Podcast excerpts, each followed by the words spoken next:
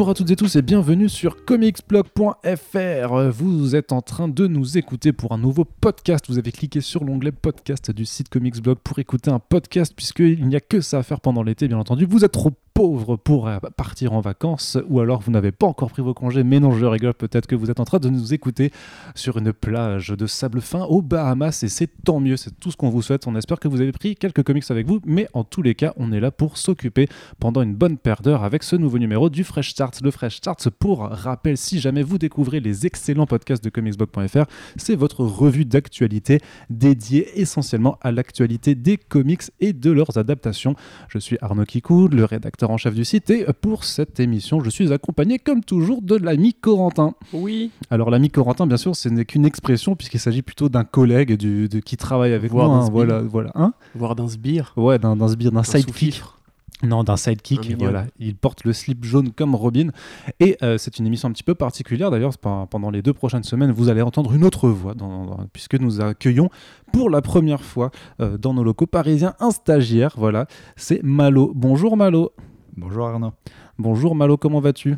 Ça va. Est-ce que tu es un petit peu euh, fébrile à l'idée d'enregistrer ton premier podcast avec nous Totalement, oui. Est-ce que tu nous as fait un café aussi Puisque ah, c'est bien là le rôle du stagiaire? Haha, qu'est-ce qu'on rigole? Mais non, on rigole bien sûr, puisqu'on ne se faire humilier à ce match aussi. Voilà. On ne te maltraite pas, et, on, et, on, ne parle pas Arnaud de. Arnaud t'a humilié à ce match Non, non. non, non, non, non, on ne parle pas de. on, ne, parle pas de Smash Bros puisque ce sont des, des activités extra rédactionnelles. Nous sommes là pour parler de comics en priorité. Et nous allons commencer avec la première news, puisque vous allez voir, cette émission sera plutôt longue, puisqu'il y a pas mal de choses à débriefer depuis la dernière fois que nous nous retrouvons. Et en plus, nous sommes trois, donc il va y avoir quelques discussions à anticiper. On va commencer tout de suite avec une bonne nouvelle. Non, je déconne, c'est pas une bonne nouvelle, c'est le magazine Mad qui va arrêter sa publication telle qu'on la connaît, c'est-à-dire que donc, euh, le magazine satirique créé il y a 60 ans, euh, notamment par Harvey Kurtzman, euh, va cesser de produire du contenu original d'ici la fin de l'année. Euh, le numéro 10, si je me rappelle bien, de la news, c'est le dernier qui proposera des histoires originales. Puis après, en fait, ce sera juste un magazine qui se contentera de rééditer des anciennes histoires. Et euh, à terme, on imagine que ce sera d'ici à ce que tous les abonnements en fait, au magazine aient pris fin. Euh, ce sera définitivement la fin de ce magazine, sachant également que le magazine va quitter les, kiosques des, magazines pour ne rester cantonné qu'au Comic Shop et à la commande de parler à particulier. C'est une nouvelle qui intervient très très peu de temps après qu'on ait appris aussi que Vertigo fermait ses portes et qui montre une fois de plus le recentrement de DC Comics sur ses activités et sur sa marque. C'est une porte qui se ferme, c'est une page qui se tourne et ça fait un petit peu une lumière qui s'éteint non mais voilà c'est voilà j'avais pas non plus continué à faire des euh, manger c'est voilà c'est une coccinelle qui n'arrive pas à ouvrir je sais pas je voulais faire une métaphore mais euh, comment s'appelle les trucs qui cachent les ailes des coccinelles? Je ne sais pas. Moi non plus. Je l'ai étudié pourtant. Si vous le savez, euh, commentez s'il vous plaît. Effectivement. Donc tu vois. Ça nous intéresse. Tu vois, Malo, qu'on on arrive à digresser très rapidement si on ne se retient pas. Et ce genre de oh et ce genre de blague n'est pas autorisé puisqu'il n'y a que moi qui ai le droit de les faire. Bref, Malo, qu'est-ce que tu penses de ça? Qu'est-ce que ça nous dit sur l'avenir de DC Est-ce que tu lisais Mad? Non, bien sûr, personne ne le lisait en France forcément, mais c'est quand même un signe euh, des temps, en tout cas, de ce que DC est en train de faire, est en train de devenir. Je te laisse la parole, je te laisse l'honneur. Vas-y, c'est à toi, mets-nous le feu. Vas-y, vas-y là. Bah, c'est quand même un peu particulier parce que Mad c'est un magazine à part qui bah, n'avait pas été, qui existe depuis une belle lurette et qui n'avait pas été par exemple impacté par le Comics Code. Euh, parce que c'était un magazine, donc il avait un statut particulier. Euh, et ça fait, oui, c'est une page qui se tourne, ça fait assez bizarre de, de, se dire que ça ferme comme ça, et on peut se dire que c'est quand même un, un, magazine qui n'a plus aujourd'hui peut-être son public ou plus de quoi vivre, sans doute. Alors, je vivre. Je ne sais pas si c'est forcément une question de lectorat ou c'est juste euh, parce qu'on voit quand même que la politique éditoriale de DC Comics est en train de prendre un shift euh, depuis, quelques mois où vraiment tu as l'impression qu'il y a une volonté un peu de lisser les contenus et peut-être que de, de, proposer quelque chose de trop satirique euh, n'est plus dans l'air du temps. Corentin, est-ce que tu as quelque chose à rajouter là-dessus? Euh, bah, j'aurais mille choses à rajouter là-dessus, mais on va pas. Enfin, il faudra probablement faire un podcast entier. Tu peux n'en rajouter que 950. Alors. 950 Ok, bah, je vais réduire un peu parce que c'est toi. Hein. Euh, grosso modo, oui. Enfin, le truc, c'est que on a envie de tirer la sonnette d'alarme immédiatement quand on voit que oui, effectivement, Vertigo est, est annulé, que euh, du coup Mad s'arrête. c'était un petit peu justement de. historiquement, hein, je précise parce qu'actuellement, effectivement, c'était très peu lu et Vertigo, comme on l'a déjà dit, était, était un peu à l'abandon depuis quelques années. le fait est que les corporations que sont AT&T et Disney qui possèdent donc DC Comics et Marvel probablement ont un contrôle créatif, ou même s'il n'existe pas, il est implicite, puisque le fait est que ben, Mad, ça restait un magazine de contestation. Politique, artistique, culturel, ce que tu veux, et Vertigo, ça a été créé pour ça aussi. Rappelez-vous euh, Shade the Changing Man et l'assassinat de Kennedy, rappelez-vous des comics sur la drogue et compagnie à l'époque de Vertigo. Le, arrêts coup sur coup, en parallèle de DC euh, Inc. ou DC Zoom pour s'adresser à la jeunesse, donc faire du blé avec les parents, ça quand même, ça nous rappelle que DC Comics, ça reste une entreprise. Une entreprise aujourd'hui, euh, dans le climat particulièrement américain, ça a envie de vexer personne, j'ai envie de dire. Et paradoxalement, à côté de ça, chez Warner, ils font aussi des films comme Joker ou Birds of Prey, donc tu te dis que l'équilibre existe. Tu vois aussi qu'ils ont pris Joe Hill pour faire une nouvelle, série d'horreur. Ils ramènent euh, Vertigo, enfin, pardon, Constantine. On après, oui. Tout ça, c'est à nuancer, mais moi, je dirais quand même très clairement, je trouve ça vraiment super inquiétant qu'on met, qu'on mette à mort comme ça un, monument, parce que c'est un monument, hein, euh, Mad pour ceux qui connaissent pas vraiment. Donc comme tu l'as dit, effectivement, c'est fondé par euh, la, fratrie Gaines, euh, William et Max Gaines, les créateurs de EC Comics. Donc c'est les fameux mecs qui ont emmené les comics devant les tribunaux et devant les fameuses salles d'audit avec les parents et Frédéric Vertam à l'époque des années 50. Et comme tu le disais, effectivement, c'est devenu un magazine parce que euh, en comics, il y avait le Comics Code, donc ils ont dû évoluer vers une, revue de bande dessinée pour échapper à la censure. Donc déjà à l'époque, les mecs se battaient contre un establishment euh, très blanc, concerné, One Million Mom et compagnie, qui a duré quand même pendant très longtemps, et on peut s'en féliciter, ça a créé des clones aussi. Hein. D'ailleurs, Marvel a relancé Crazy pour un numéro. Euh, Crazy Mad, hein, je pense que le lien est assez facile à faire.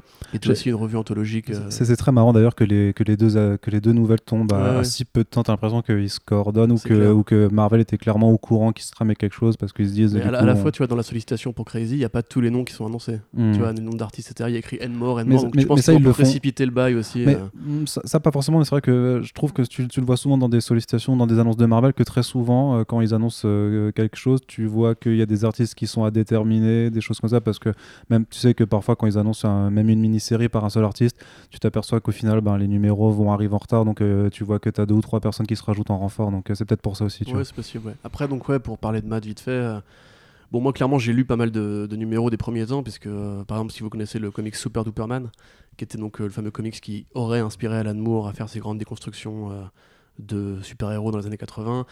Euh, vous avez peut-être vu l'épisode des Simpsons avec Alfred E. Newman, vous avez peut-être vu l'épisode de, Chroma euh, où euh, Karim Debache explique un petit peu le côté vraiment symbole de contestation qu'était MAD aux États-Unis.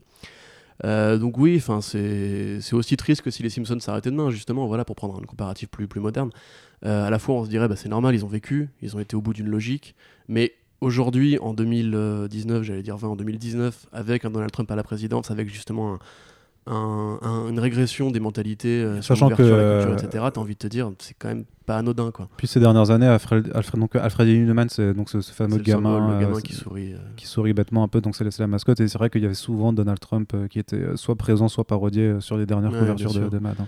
Donc du coup, ouais, moi ça m'inquiète un peu, mais comme je le disais par rapport à Constantine, il y a des signes plutôt encourageants aussi chez, chez DC, tu vois. Il, il laisse à Young Animal une deuxième vie, il ramène Hill House. Enfin, je pense qu'il y a probablement plusieurs entités qui se battent actuellement pour euh, savoir si on fait encore de la culture ou si on fait juste du, placement de produits euh, avec les BD. Euh, je trouve Marvel hyper opportuniste aussi et ça m'énerve, mais du coup, voilà, pour pas être totalement négatif, c'est juste que c'est triste parce que c'est un monument de la BD qui s'éteint et, voilà, ça fait chier un peu quand même, non? Je sais pas. Bah, surtout que ça va laisser quand même un, certain vide parce que encore, on a annoncé la, on a annoncé la fin de Vertigo mais euh, derrière il y a alors on va pas comparer ce qui n'est pas forcément comparable mais il y a euh, euh, Black Label qui, qui arrive. Ah, qui a déjà commencé un Black Label oui, ça a déjà oui, commencé, mais qui, va qui arrive pour reprendre le, relais je veux dire. Désolé. Mais encore là il va vraiment y avoir rien quoi. il n'y aura pas d'équivalent chez DC du moins non, mais clairement, de toute façon, enfin, en général. Mais ça participe d'un truc aussi qui est que le marché du magazine s'est effondré depuis 10 ans, qu'il n'y a plus de presse spécialisée ou très peu, et quand il y en a, c'est vraiment des mecs qui tirent pas à plus de 100 000 exemplaires, même aux États-Unis, alors qu'il y a quand même un gros parterre de. Et les, revues de bande dessinée, c'est vraiment un truc qui, je pense, est amené à disparaître. Euh, comme les magazines spécialisés comics euh, sont amenés à disparaître en général. on l'a vu en France, hein, de toute façon, que dans cette presse spécialisée, bah voilà, Comic Box a arrêté, euh, Max a arrêté, Psychopathe s'est arrêté, Arc non plus a pas réussi à continuer. Il y, a plein de revues comme ça spécialisées BD qui, qui ont dû faire qui fermer les portes. Il y a Zoloma qui, qui, donc, qui, qui, est un peu particulière parce que c'est une revue de distribution gratuite, mais qui faisait une campagne de financement participatif pour pouvoir continuer sa, sa publication sous le papier. Donc clairement, le secteur de la presse, on le sait, et encore plus pour la presse spécialisée, effectivement, a de, a de grands dommages. Il n'y a pas, effectivement pas de raison que ça ne se répercute pas également aux États-Unis. Ouais, et euh, bon, pour ceux qui connaissent pas du coup Kurtzman, euh, qui est l'un des grands-pères du comics underground avec euh, Crumb, c'est pareil, tu vois, on se demande un peu où est passé cette espèce d'esprit contestataire aujourd'hui, même dans les comics américains. Il y a encore des comics politiques. Hein, on, a, on a vu la, la série de War Check-In, par exemple, qui est très frontale par rapport à ça. On voit qu'il y a encore plein de mecs qui utilisent l'allégorie politique. Même, tu vois, on, parlait, on parlera de The Mask tout à l'heure, mais il y a encore des comics qui vont chercher le frontal avec ça. Mais j'ai vraiment l'impression que dans les comics mainstream, c'est de moins en moins le cas, et peut-être qu'ils ont eu peur après euh, les fameuses affaires du Comics et compagnie, mais tu as l'impression, si tu veux, que maintenant les éditeurs ne veulent plus vexer personne. Mm. Et même si, entre guillemets, euh, je pense qu'il y a moyen de réinventer euh, Mad autrement, tu vois, en faisant un site web ou un truc de vidéo, de l'animation, tu vois, il y a, y a, un, un, vivier énorme d'œuvres de maths que tu pourrais adapter, ou pour faire des cartoons satiriques, c'est la mode du cartoon satirique en plus, tu vois, c'est le moment mm. où jamais d'en faire. Donc je pense que ça n'a pas été bien géré, et quelque part, le côté en plus, on n'annule pas, mais on empêche de faire du contenu inédit, c'est c'est un peu un faux fuyant quoi. Enfin c'est genre on, on, va pas on va pas te on va pas te laisser crever mais on bah. te comme artificiel et tu finiras par t'éteindre tout seul comme, comme, comme, disait Yano Delon dans, dans nos commentaires euh, salut Yano c'était il, disait que effectivement si ça s'arrêtait pas c'était juste pour que en fait les ceux qui avaient pris un abonnement à l'année par exemple en fait euh, continuent d'avoir les numéros jusqu'à la fin des abonnements et puis une fois que tous les abonnements seront arrêtés ben, ils arrêteront le truc. C'est hyper cynique hein, mais euh, c'est hyper cynique. Enfin voilà donc c'était une première nouvelle hein, voilà c'est pas toujours joyeux mais ne vous inquiétez pas on a quand même quelques annonces à, à vous partager qui nous rendront un petit peu plus joyeux on fait un petit point, un petit détour par la France, juste pour faire un petit point sur les nouveaux invités de Comic Con Paris qui a lieu au mois d'octobre prochain. Si vous avez aimé Injustice, Injustice 2 et que vous êtes fan aussi de l'auteur Tom Taylor, alors ce sera l'occasion pour vous de vous faire plaisir puisque donc Tom Taylor sera présent en compagnie des artistes Daniel Sampere et Bruno Redondo que vous connaissez très certainement si vous avez lu euh, Injustice, puisqu'il s'agit de deux des artistes principaux euh, de la série principale, notamment donc euh, Tom Tyler avait fait les trois premières années d'Injustice. Il avait un peu laissé la main le temps que les années 4 et 5 se fassent.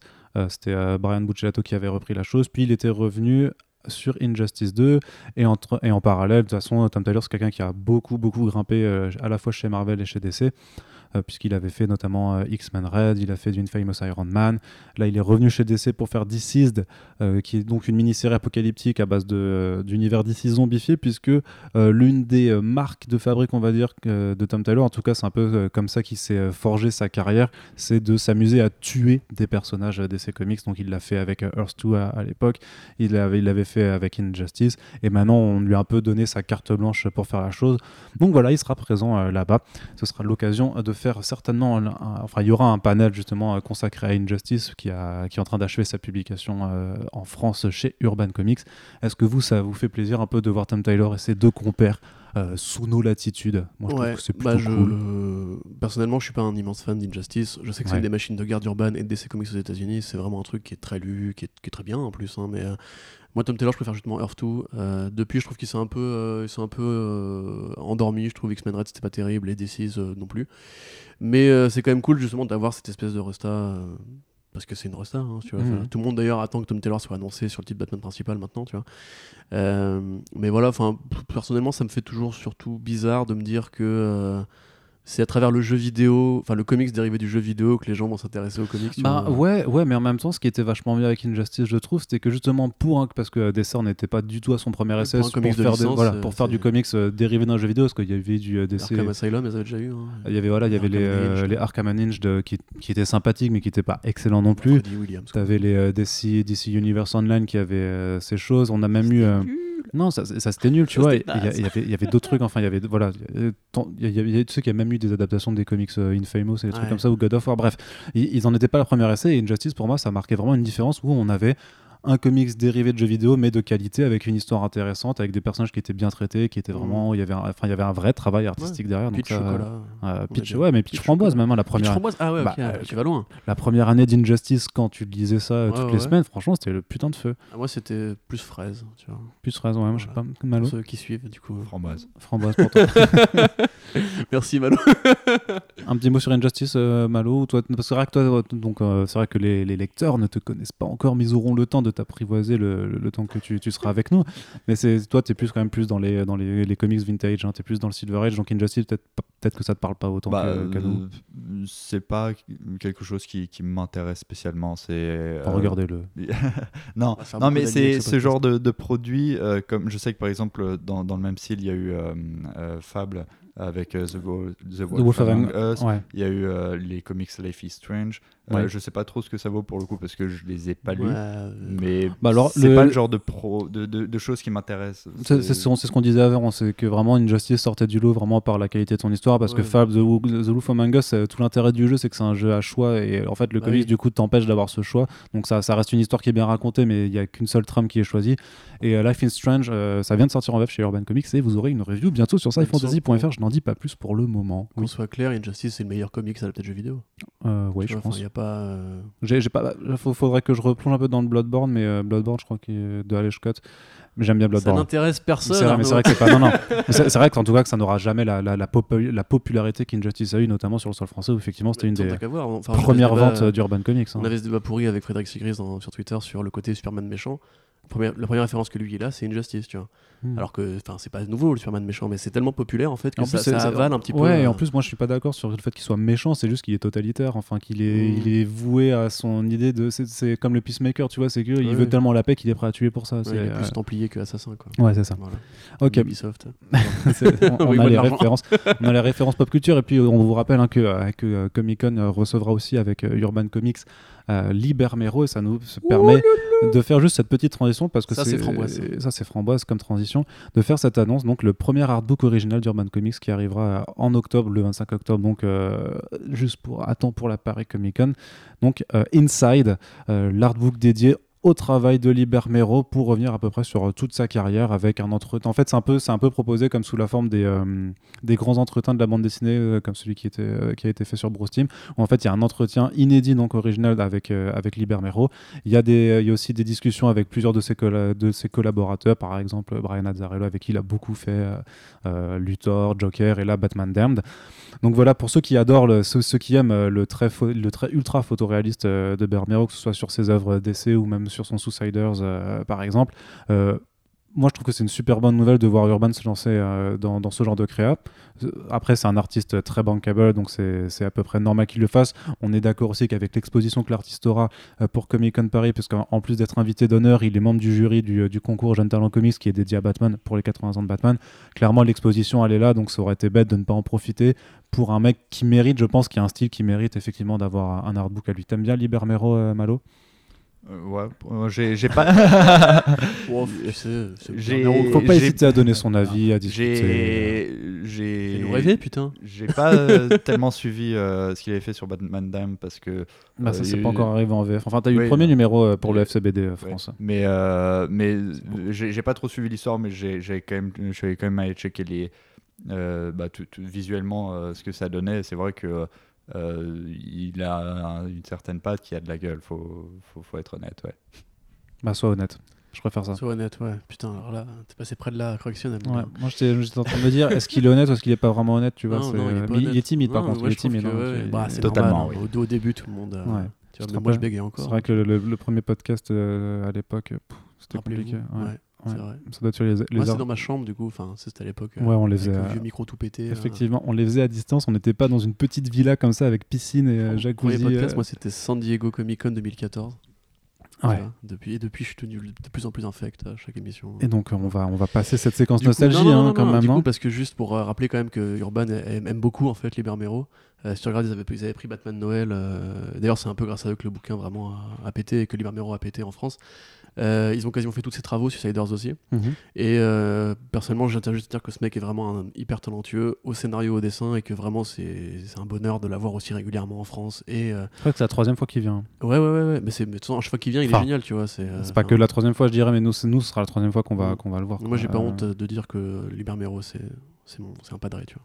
C'est un padré. C'est Daddy, Sugar Daddy. Un sugar, sugar daddy. Rien que ça. Très bien. Eh bien, On ne dit pas Libermeyo hein, pour ceux qui croyaient encore que. Oui, oui, ça c'est un, un, tic, un tic de langage. On continue avec des annonces maintenant. Alors des annonces, qu'est-ce qu'on va avoir à lire Qu'est-ce qu'on va avoir à lire cet, euh, cet automne, euh, très cher Corentin? Eh bien chez Marvel, du coup. non. Ah si. Ah bon? Eh si, il y a des annonces, deux annonces, hein, deux annonces conjointes qu'on met un petit peu dans le même ah, panier puisque tu, vas tout de suite, là, le, le, mois d'octobre, donc il y, y, a Halloween, euh, fête traditionnelle américaine qui est devenue un petit peu euh, la, oui, par l'écrasement culturel de nos amis euh, de burger. C'est ça. Un peu importé depuis l'Angleterre. Mais ce que je voulais dire, c'est que Halloween, les monstres, l'horreur, tout ça. Donc, ah, c'est plutôt normal de voir les éditeurs chaque fois sortir quelques, quelques titres horrifiques et justement euh, Marvel profite de l'occasion pour à la fois faire revenir Marvel Zombies, donc euh, la, fameuse histoire dans, cet univers euh, parallèle où les héros Marvel sont, sont, bah, sont contaminés et deviennent des zombies, ce qui est assez rigolo, euh, c'est de voir cette annonce alors que DC marche plutôt très bien chez DC Comics. C'est qu'on, bon, alors est-ce qu'on va encore dire euh, Marvel c'est des opportunistes? Je ne sais pas. Bah euh, oui, bah, après DC c'est quand même un, hommage méta. À bah, c'est vrai, enfin, qui, qui, qui, qui, qui, se renvoie la balle là. il se renvoie un petit peu la balle, mais ce qu'il y a, c'est que Ed Brisson va aussi écrire donc une mini-série hebdomadaire qui sera étalée sur tout le mois d'octobre, qui s'appelle Contagion, où c'est grosso modo, c'est pas le même pitch. du coup, là, c'est un pitch plutôt, plutôt abricot, je dirais. Ah là là. Ouais, c'est pas un bon pitch non plus, puisque en fait, c'est les les héros euh, un peu street level de, de, New York, euh, plus euh, avec peut-être The Thing, puisqu'il est en couverture d'un numéro, mais en gros, voilà, il y aura Luke Cage, Iron Fist, Jessica Jones, Moon Knight. Qui, qui, vont voir en fait que tous, les, tous les habitants sont en train de se faire contaminer par une, espèce de substance qui, qui vole euh, la force vitale de, ceux qui sont infectés et également leur connaissance. Voilà, donc euh, menace extraterrestre. Sur les couvertures, ça ressemble aussi un petit peu. Enfin, sur une, des couvertures, tu vois que tu as Spider-Man ou Captain America qui sont infectés, qui ont un peu des, gros bulbes un peu partout. C'est un, petit peu dégueu. Bref, euh, de la contagion de, des, des infections, du zombie, du. Voilà, pour le, pour, le mois, pour le mois d'octobre. Est-ce que on accueille ça avec bonne nouvelle, Malo, je ne sais pas. Bah alors, Malo. Je dois toujours être honnête. Ouais, tu dois toujours être honnête. Euh, je, m'en fous. Désolé. Tu peux dire c'est de la merde. Non, c'est. Mais moi, moi, je veux bien que tu dises que tu. Je parais très négatif sur beaucoup depuis le début du podcast et ça me fait mal de le dire, mais c'est pas. Ça te fait mal de le dire. Ah, ça te fait mal Excellent. Ah. Alors moi, je, moi non, non, mais moi, moi, je veux bien que tu me dises que tu t'en foutes. Par contre, j'ai envie de justifier la réponse parce que il faut dire. Non, euh, non, non, oui, je, je... non, bah j'ai vu euh, quelques les quelques visuels qui sont sortis. Ça ça a pas l'air. Enfin, ça, ça, fait un peu une, une série bah, d'horreur euh, lambda avec un, truc, euh, une infection lambda. C'est, c'est, je vois pas trop ce que ça pourrait apporter euh, par rapport à d'autres choses qui ont déjà été faites en, soi. D'accord. Un manque d'originalité pour toi alors? Bah, dans ce qui a été montré jusqu'à maintenant, après ça se trouve ça va totalement changer, je sais pas, mais là dans les deux trois visuels qui ont été sortis, qui, qui, sont sortis, il y a il n'y a rien qui euh, titille ma curiosité. Sa curiosité n'est pas titillée, c'est incroyable. Hein, quand même. Non, c'est pas titillant. Marvel Zombies, toi, tu étais chaud pour. pour du tout, du tout j'en ai marre de Marvel Zombies. C'était bien. Marvel Zombies, c'était bien. C'est vrai qu'ils en ont fait quelques-unes des suites. 2,1 hein, euh, séries, parce qu'il y, a eu quoi 4 séries? Ouais, 4. 5, 4, 5 séries. Un Blue One Shot derrière récemment qui était, nul. Et c'était, ça, c'est euh, encore différent, parce que du coup, le, Marvel Zombie de l'année dernière, c'était juste un One Shot, effectivement, pour faire. Euh, pour un peu revitaliser le concept, avoir une approche différente, parce que c'était vraiment le, personnage en question qui était un zombie. alors que là, a priori, c'est vraiment un retour dans cette, dans cette continuité, en tout cas sur cet univers parallèle. Cette hein. continuité, elle, est, elle est morte, cette continuité. Ça, a été établi que l'univers Marvel Zombie. Non, mais que l'univers Marvel Zombie, c'est une boucle temporelle, parce qu'ils ont réussi à enfermer le, virus comme ça, en en faisant une boucle temporelle. Voilà, enfin, il n'y a plus rien d'autre à raconter. Je veux dire, c'était marrant 5 minutes de voir euh, Spider-Man bouffer Tante May. Bon, voilà, tout le monde en a rêvé, je pense, en tout cas moi. Et euh, de les voir bouffer la planète Ego. Il y a plein de trucs rigolos, tu vois, à l'époque de, de et compagnie. Mais d'ailleurs, transition toute trouvée pour la suite. Hein, mais euh, attends deux secondes.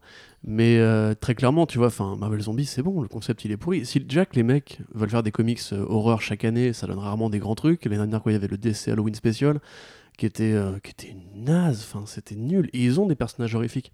Faites-moi une mini-série Morbius, faites-moi un OGN Manfing, il y a des trucs intéressants à faire. Marvel Zombie, c'est bon, ça, ça c'est plus rigolo depuis 10 ans, quoi. Donc, euh, personnellement, je m'en fous complètement. Euh, ce que j'aimais bien sur Marvel Zombie, c'était les couvertures de Arthur Spida, mais euh, on a découvert depuis que le monsieur était un, un immonde plagiaire. Du coup, euh, voilà, ne, ne, rencontrez jamais vos légendes. Mais non, enfin, voilà, faut arrêter. Faut arrêter maintenant. Faut arrêter. Ouais, faut arrêter. Donc voilà, il y, y, a une vieille série qui s'appelle. Non, mais c'est pour ça. Non, mais il y, a une série qui s'appelle le Breakfast Club. Là, j'étais en train de me dire qu'on était dans le dans le dans le Blasé Club, un truc comme ça, quoi. Mais non, mais enfin, c'est pas une question d'être blasé. Moi, moi, je, moi je veux dire, moi, je fais... non, non, mais je veux dire, moi, je fais des efforts, je vous sélectionne des news, je dis voilà, c'est des annonces de comics, on va avoir des trucs à lire. Non, mais Libermero, euh, comme Taylor Libermero, c'était on était saucé, tu vois. Ok, d'accord. J'ai sauté au plafond. Il y aura eu Thomas aussi. Je suis cogné C'est vrai qu'il y aura eu Thomas. Et Eric Remender, bien entendu ça, ça nous sauce de fou. Et il y a d'autres personnes qui seront annoncées ah dans les prochaines semaines. On a hâte de pouvoir. Euh, non, nous on ne sait pas, mais on a hâte de vous en parler. Allez, on continue du coup avec euh, encore un aparté chez Marvel, juste pour revenir un peu sur les déclarations de l'auteur euh, Stina Grace qui, euh, qui, était en charge de la série Iceman chez Marvel et qui a fait un laus en fait pour le, mois des fiertés où il, en fait il a raconté en fait son expérience euh, chez Marvel à la fois en tant que bah, en tant que scénariste homosexuel et aussi en tant que euh, en tant qu'écrivain d'un personnage homosexuel. Et c'est plutôt édifiant en fait de voir le, le comportement de, du fait en fait que que forcément, en fait, euh, par, les sujets traités, euh, il allait se retrouver bah, sous les feux d'une certaine partie du lectorat qui a encore et toujours du mal à accepter le fait qu'on puisse parler ouvertement de, de communauté LGBT dans des comics, parce que euh, les comics, ça ne doit être que du divertissement et il faut surtout pas qu'il y ait de messages derrière. Moi, je veux juste des gens qui se tapent dessus, sinon je comprends plus ce qui se passe.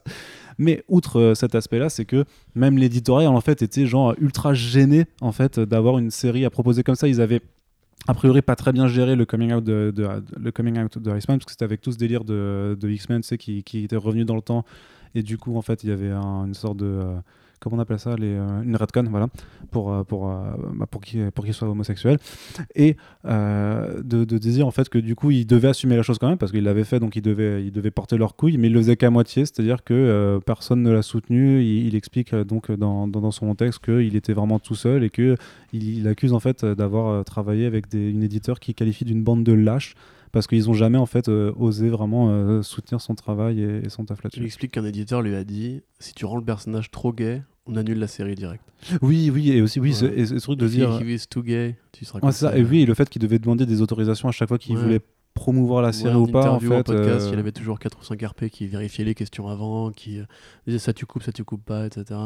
Mais c'est là aussi que tu vois justement. Euh... Ce qui est marrant, c'est qu'en fait, quand il y a eu tout ce All New Marvel et compagnie, et qu'ils ont justement poussé vers un peu plus de diversité, euh, t'as des lecteurs, euh, enfin des lecteurs, t'as des gens d'extrême droite qui sont venus leur tomber dessus en disant Marvel euh, opportuniste, hypocrite, SJW, ce que tu veux, enfin voilà, il allait bien vous faire euh, fister par votre oncle. Mais en fait, quand tu vois de l'intérieur, c'était pas du tout aussi ouvert que ça. Eux, ils balisaient, tu vois. Et c'est là que tu te rappelles quand même qu'encore une fois, on en revient au truc, hein, ça reste des gens qui veulent vexer personne, qui veulent surtout pas se mettre à dos une partie de leur lectorat, et que si l'ouverture probablement a dû faire vendre à un moment donné, bon, on n'en sait rien, voilà, enfin si on a les chiffres, mais bref, grosso modo, voilà, ils ont essayé de trouver un nouveau public avec ça. Euh, en fait, de l'intérieur, c'était absolument pas sincère et que. Euh, enfin, j'aimerais bien, tu vois, pareil, avoir les mêmes retours de, de Christopher Priest à l'époque où justement ils ont essayé aussi de faire des comics plus, plus noirs et compagnie, tu vois. Enfin, en vérité, c'est triste de lire ce papier-là parce que tu te dis qu'on est quand même. Enfin, à l'époque, on était en 2016. Euh, c'était encore tabou, tu vois. C'était encore tabou de faire un personnage gay alors que ça existe depuis plus de 20 ans, tu vois. Enfin, et ouais, enfin, je trouve ça super inquiétant personnellement. Mais après, Grace, il a son, tempérament aussi. Hein. C'est pas le mec normalement qui se laisse faire et tout. Mais ça nous fait penser aussi justement à Chelsea Kane euh, ou justement à Christopher Priest ou à toutes ces affaires de censure qu'il y a eu récemment dans les comics. Euh, moi personnellement, enfin je vais pas te mentir, hein, je lisais pas Iceman, tu vois. Euh, je suis pas un grand fan du style de Grace en général, mais c'est un auteur qu'ils ont été chercher parce que le mec faisait du roman graphique sur la sexualité, sur l'identité sexuelle, sur le genre. Donc après tu prends ce mec là et tu lui demandes de faire un truc plus plus généreux, enfin plus comment dire. Ah Aide-moi Arnaud? Non. Non, d'accord, ok, merci. Non, je, je, sais pas quel mot tu cherches. Plus timoré, tu vois, genre de, calmer un peu son propos, justement, parce que sinon il risque de choquer l'américain moyen. Euh, voilà, plus lissé, c'est ça exactement. Euh, enfin, c'est une connerie monumentale, tu vois. C'est comme, je sais pas, d'aller prendre Gragaraki, de lui dire, tu nous fais un, un film sur un, super-héros gay, mais par contre, je te préviens, si on voit une scène graphique de baise, c'est mort, tu vois. Enfin, c'est complètement crétin. Et, Et ouais, enfin, je trouve ça un peu inquiétant. J'aimerais bien qu'il y ait plus de témoignages comme ça, justement, de toute cette période-là où ils ont été prendre des noirs pour écrire des noirs, des femmes pour écrire des femmes et des gays pour écrire des gays, ce qui n'a pas vraiment beaucoup de sens non plus. Hein. Enfin, ça peut en avoir, mais pas forcément euh, en faire une règle, c'est stupide. Euh, pour voir justement comment ça a été géré, parce qu'ils sont quand même très vite revenus en arrière. Et d'ailleurs, c'est ce qu'explique aussi Grace, c'est que c'était à l'époque d'Axel Alonso. Et Alonso avait l'air beaucoup plus ouvert qu'on était CB Cebulski. Il avait l'air accordé une rallonge de temps et il avait l'air euh, OK avec le projet, lui, tu vois. Et en fait, on se rappelle du coup que Cebulski a été mis là parce que, entre guillemets, Alonso avait trop ouvert les vannes de la diversité. Ça avait moins vendu que prévu et donc on l'a viré pour mettre un truc, comme dirait Dan Didio, euh, steak Voilà. Mm. Donc, enfin, je sais pas, c'est encore une fois, c'est pas le club déblasé là, c'est encore une fois la sonnette d'alarme, tu vois. T'as envie de te dire, euh, personnage gay, pas personnage gay, ça change rien, tu vois, au bout d'un moment. Tu tires la sonnette, tu tires, pardon, tu tires la sonnette d'alarme aussi.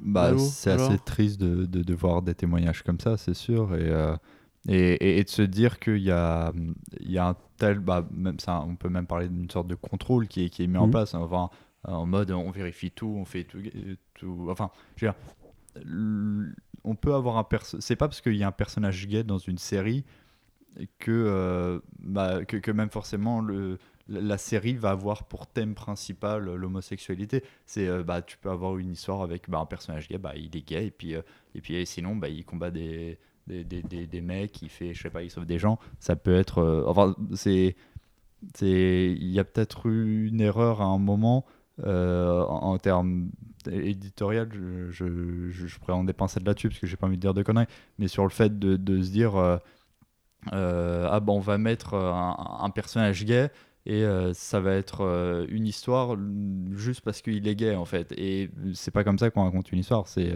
t'as as une histoire et puis bah, si t'as un personnage gay, t'as un personnage gay, si t'as un personnage noir, t'as un personnage noir, mais c'est pas c'est c'est une orientation sexuelle, c'est pas un trait de personnalité. C'est pas quelque chose qui va faire bouger ton histoire. Enfin, sauf dans des cas très précis où, où tu as une histoire qui se base sur euh, le fait qu'une personne soit discriminée, je ne sais pas. Mais euh, sinon, oui, juste avoir, avoir partir de cette logique de on va mettre de la diversité pour faire vendre, pour faire une histoire, euh, c'est ça va ça c'est risqué. C'est risqué en général. Parce que tu as toujours l'intention c'est pas que c'est risqué c'est que c'est foireux en fait comme idée de base bah, le truc c'est que tu as l'intention et puis tu as l'exécution. Et a priori de toute façon l'exécution a pas pu être, fait à, être faite à 100% donc forcément ça peut ça peut pas satisfaire qui que ce soit parce que les mecs qui sont pas trop fermés d'esprit en fait. De toute façon se rendent compte l'idée. Et puis les, les, gens qui voudraient accueillir la chose voient que ça va pas au bout de, de, de, de ces idées ou de, du propos et vont aussi pas s'y retrouver euh, de toute façon. Donc tu, tu à force d'essayer de, plaire à tout le monde tu plais à personne. Mais moi ce que je enfin, en t'écoutant parler, du coup, je pensais euh, justement au Black Panther de Priest ou de Tennessee Coates, tu vois. Son l'argument principal de cette série-là, c'était, enfin celle de Coates en l'occurrence, c'était une exploration de l'Afrique à travers une figure mythique qui est celle du Black Panther. Moi, je serais pas contre, tu vois, des, histoires que c'est vraiment revendicative, où en gros, l'argument principal serait c'est quoi d'être un super-héros gay, parce que finalement, c'est une question qu'on se posera assez rarement. Euh, mais je prends par exemple le Midnighter de Garth Ennis, euh, enfin de Garth Ennis, de Warren Ellis et Garth Ennis ensuite ou Kev, tu vois, typiquement euh, Kev, euh, la série de Wellstorm, qui était un, homophobe patenté, et quand il croisait le Midnighter, il lui disait Ah, euh, enfin, des mots qu'on dit en, gay quand on les aime pas. Et le mec, il lui répondait Enfin, mais t'es débile, oui, je suis gay, mais si tu m'étais homophobe avec moi, je vais, te niquer ta race, en fait. Et du coup, t'avais ce côté, genre, le Midnighter, c'est pas un super-héros gay, c'est un super-héros, point. Il se trouve qu'il est gay. Et c'est ça, en fait, que Marvel, je pense, a pas réussi à négocier, c'est qu'ils ont essayé de faire un truc qui devait justement être revendicatif pour trouver de nouveaux publics. Mais au lieu de faire soit un truc qui serait vraiment dans la revendication pure et qui serait juste un propos politique ou sociétal ou euh, existentialiste, comme tu veux, ils ont voulu justement mélanger euh, ça à leur publication normale. Et du coup, ça a attiré des lecteurs normaux. Donc aux États-Unis, c'est généralement des mecs blancs catholiques, enfin protestants, pardon. Et du coup, bah, tu as eu le même mouvement que tu as aujourd'hui avec Second Coming, tu vois. C'est des gens qui, en général, soit ils ne lisent pas de comics, et en fait, ils viennent juste parce qu'ils ils ont que ça à faire d'être énervés aujourd'hui, tu vois. dans leur journée, ils vont placer un, jambon au rayon halal et ils sont contents, tu vois, dédicace à Yarim. Mais euh, voilà, c'est la plupart du temps, en fait, les, chaos comme ça, un éditeur doit les assumer ou bien être prêt à faire un projet qui a vraiment du sens. Moi, je trouve qu'en fait, dans toute cette histoire, il n'y avait aucun truc sensé.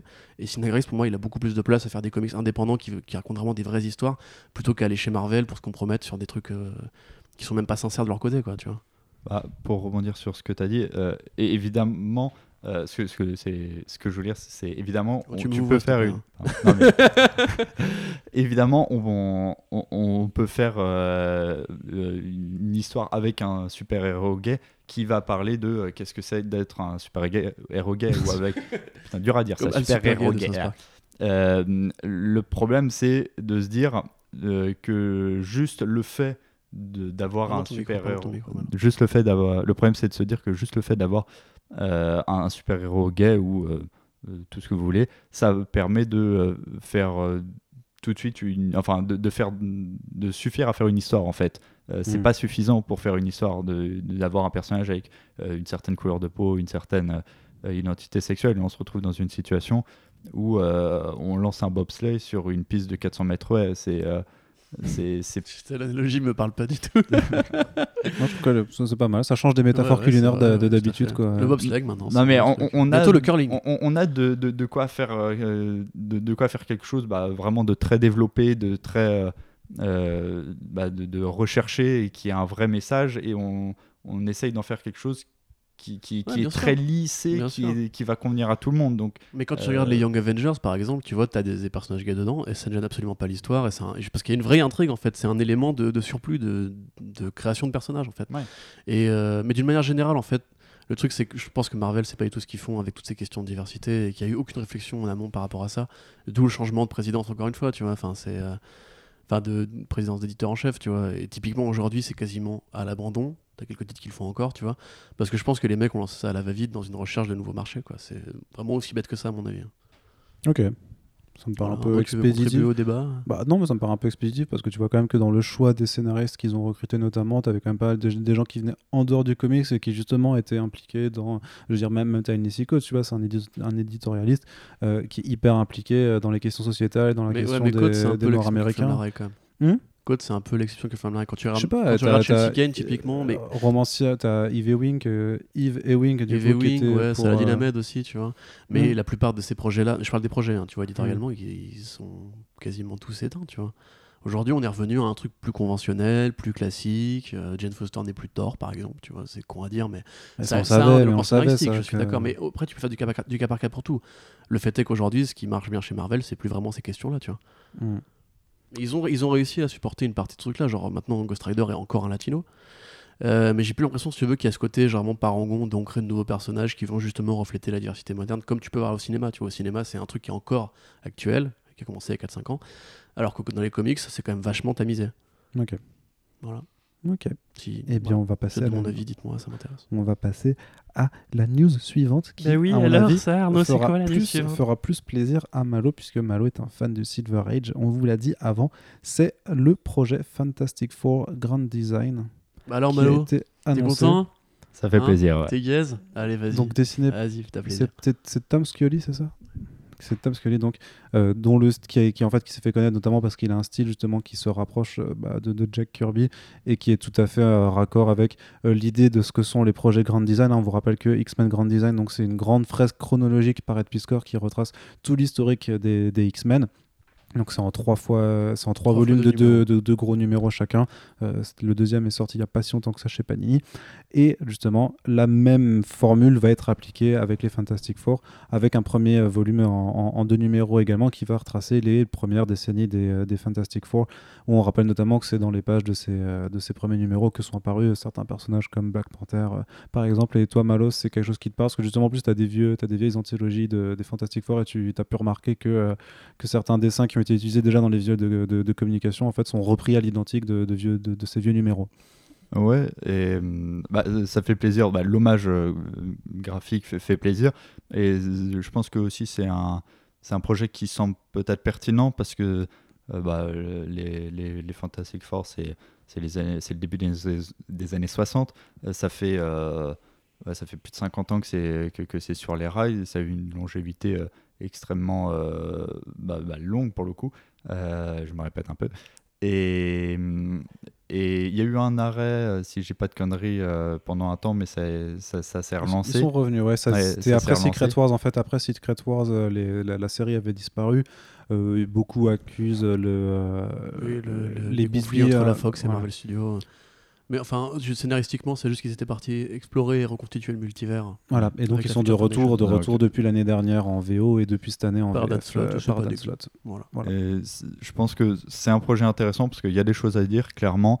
Euh, il y a un récap euh, à faire parce que quand, quand on regarde bah, les, les, derniers numéros, enfin, tu, tu, parlais des sorties VF justement, c'est des personnages qui ont changé, qui ont une histoire, qui ont un vécu, qui, qui ont toujours eu cette, cet aspect familial, mais contrairement aux années 60, maintenant il y a des gamins à gérer, c'est des, personnages plus vieux, plus, plus matures, et il y, y, a des choses à dire clairement, donc j'attends ça avec impatience pour le coup.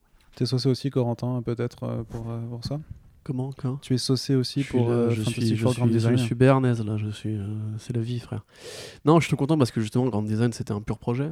Euh, c'était justement un peu ce qu'on attendait de Marvel, c'est-à-dire des trucs plus arty, plus mais limite plus pédagogique aussi, parce que si tu connais pas les X-Men, moi j'avoue, je sais pas un, pan de la culture comics que je maîtrise bien. Grand Design c'était mortel, et Fantastic Four, bon, j'en ai lu évidemment, mais euh, je suis pas un baiser comme toi, tu vois. Enfin, je veux dire, je suis pas un fan comme toi, excuse-moi, le vocabulaire. Euh, mais ouais, du coup, c'est mortel que ça continue. J'espère que ça va même s'étendre à d'autres personnages. Par exemple, Hulk, je trouve que ça mériterait à mort, euh, parce que le Hulk, il y a plein de grandes périodes, il y a plein de trucs bizarres qui ont été faits et tout. Il y a plein de Hulk aussi. Euh, les Fantastic Four, plus on voit que ça, y a, s'est vraiment venu en grâce, tu vois. Genre là, ils font une série sur la Future Foundation. Il y avait un one shot euh, par Greg Smallwood sur The Thing avec la fameuse rue où il se faisait emmerder quand il était euh, quand, quand, ils étaient à New York. du coup, ouais, vraiment, ils la remettent en grâce. Après, bon, bah, il y a, l'anniversaire qui arrive dans un an et demi, donc c'est peut-être pour ça aussi. Et puis parce que aussi, bah, ils ont récupéré les droits des personnages, donc sans vouloir faire le complotiste, bah, évidemment, c'est bon moment pour justement faire redécouvrir les, FF aux gens. Marvel Comics a jamais perdu les droits des Fantastic Four sur le papier. Oui, oui, bien sûr, euh, mais tu sais qu'à une rappelle-toi justement à l'époque de Valonzo, c'était quand même un, film sort, donc on va mettre tout le paquet dessus, les Inhumans et compagnie, parce que les Inhumans, voilà. Mais euh, du coup, ouais, c'est trop cool. Euh, je, je, je, plébiscite ce genre de projet. J'espère qu'il y en aura une pelletée d'autres dans, dans l'avenir. C'est toujours cette entité, enfin cette façon de raisonner un peu, un peu schizophrène de Marvel, de, de faire des trucs qui ont l'air hyper intéressant. exactement. Que ce soit ça, que ce soit le, le History of Marvel de, Mark, Wade, et qu'à côté on, te croutonne des Marvel Comics 1000 débiles ou justement des Marvel Zombies, euh, des contagions euh, que t'as pas envie de voir. Très clairement. mais c'est ouais, enfin c'est. Mais en fait, ils font, ils font tout Marvel. Tu vois, c'est un peu, euh, c'est un peu comme une comédie, tu vois, genre une comédie où il y a 100 blagues à la seconde, forcément t'en as 2-3 qui vont faire mouche. Et euh, moi, tu vois, je reste pour les 2-3, tu vois, genre Mark Wade, euh, Hickman qui arrive là, enfin, tu vois, il y a plein de trucs bien en fait qui se font chez Marvel. Mais c'est enterré sous, parce qu'ils font tellement de comics aussi, les mecs, tu vois, tellement de singles qui sortent tous les mois, mais c'est enterré sous, ouais, des, micro-événements pétés, genre Wolverine versus Blade et compagnie, tu vois, de Mark Ça va, c'est, Après, l'avantage par rapport à L'avantage par rapport à une comédie, c'est que euh, tu peux juste prendre ce qui t'intéresse. T'es pas obligé de te taper tout le film. Et euh, ouais, des, des, trucs du style Wolverine versus Alors, Blade. Euh, tu passes à côté et t'achètes euh, X-Men Grand Design. Comme, comme on le dit souvent, hein, c'est vrai du point de vue du lecteur, c'est moins vrai du côté des vendeurs de comics euh, aux US, puisque eux, ils ont une, des certaines obligations à, commander un certain nombre d'exemplaires, notamment de, séries, parce que c'est des numéros 1, parce que c'est des events et tout ça, qui techniquement doivent se vendre, et puis il y a des variantes, et alors du coup, on te pousse à la commande pour de prendre 100 exemplaires normales pour avoir une variante, parce que tu sais qu'elle va, se vendre. C'est, tu vois, c'est toujours un petit peu compliqué de... de Après, il y a des gens qui, qui lisent et qui achètent. Hein, donc, Oui, y en a aussi qui, qui achètent, bien entendu. Juste si vous avez euh, pas forcément le portefeuille, si vous n'avez pas le temps ou juste pas l'envie. faites des choix du coup. Mais euh, pour comparer ça justement à Disney, donc la boîte qui possède Marvel, c'est comme tu as ce mois-ci, tu as Spider-Man, Le Roi Lion et euh, Toy Story 4 bon, euh, très clairement, t'en as un qui est meilleur que les deux autres, tu vois. Et euh, du coup, tu peux aller voir que juste celui-là, et c'est ça qu'il faut saluer. Et si vraiment, si vous aimez ces comics-là, achetez-les, vraiment. Achetez Grand Design, parce que c'est mortel. Ça vous apprendra des choses sur les comics, et vous pouvez même le filer à votre papa qui aime bien les vieilles BD, parce que c'est vraiment un style très universel qui n'est pas juste du Jim Lee-like euh, pour les mecs qui n'aiment pas le style de, dessin de comics. Voilà. Tout à fait. On est content. On est content. On fait un petit tour du côté d'IDW. Ah bon? Ouais. Ah bah oui. Avec euh, là. Les Teenage Mutant Ninja. Yes, euh, parce que alors voilà donc on est on, a envie de dire qu'on est un petit peu désolé pour les lecteurs de VF parce qu'effectivement c'est quelque chose qui, qui a été une surprise pour les lecteurs de VO mais maintenant que IDW et toutes les équipes créatives communiquent à fond dessus on va pas non plus se mettre des ER et, faire dans, dans je sais pas dans deux ans quand iComics publiera le tome oh regardez en fait il y a une cinquième Tortue Ninja qui arrivait donc voilà une cinquième Tortue Ninja Jenica qui a rejoint l'équipe et qui porte un bandeau jaune. Oui, tout à fait. Euh, bah, essayez de. Attends, je vais essayer de me chronométrer pour que vous puissiez passer le passage. Voilà, écoutez, il est 34. Euh, je vais faire ça en 3 minutes. Donc, grosso modo, euh, pour ceux qui n'ont pas suivi, allez-y, sautez maintenant, bah, barrez-vous dans 3 minutes. pour ceux qui n'ont pas suivi, du coup, Shredder est mort. Le, Splinter a pris la tête du Foot Clan. Dans le Foot Clan, tu avais une héritière de Shredder qui n'aimait pas Splinter, qui a essayé de le tuer, qui s'appelle Jenica, une humaine, une ninja humaine. Euh, il se trouve qu'après, c'est devenu une pote de Splinter et des Tortues. Ils ont participé à des missions ensemble. Un jour, Kara, la petite fille de Shredder, est, est revenue. Elle lui a planté une lame dans le bide. Et comme elle allait crever, les Tortues n'ont pas eu le choix que de lui faire une transplantation de sang. Euh, ce qui a, du coup, grâce au mutagène, transformé la pauvre Jenica en tortue. Et comme bah, c'est devenu la disciple de Splinter, c'est devenu une tortue ninja, qui n'est pas adolescente, du coup, c'est juste une tortue ninja, euh, avec un bandana jaune, un bandana jaune, pardon. Euh, je vais regarder le nom, le nom de l'arme, mais elle a des griffes de Wolverine. C'est cool, parce que Tortue Ninja, c'est quand même majoritairement des hommes, donc quasiment tous les relaunchs a été des hommes, à part dans la série télé pourrie des années 90, avec Vénus, la tortue qui avait des seins sous sa carapace, parce que c'est évidemment une reptilienne, mais bon, pas quand même des nichons, je veux dire, bon, voilà. Et peu importe que les tortues pondent des œufs, on s'en branle, tu vois, pas se faire chier. Euh, voilà, si vous avez de tortues femelles chez vous, vérifiez, non pas de seins, c'est pas une, une, invention de ma part. Du coup, ouais, c'est cool. Euh, le volume de Tom Wall, c'est toujours de la frappe, c'est toujours aussi bien, ça prend vraiment des, directions, des originales, innovantes, inventives. C'est vraiment cool de voir justement qu'ils arrivent comme ça à amener toujours du nouveau à un mythe qui est quand même très ancré, très écrit. Il y a combien de versions de Tortues Ninja? Et la plupart du temps, c'est quand même quatre tortues, un rat et un ninja violet qui vient les faire chier. Euh, là, il y a eu tellement de trucs, je peux pas vous résumer tous les 50 derniers numéros, mais il y a eu tellement de trucs, enfin, c'est un truc vraiment complètement dingue.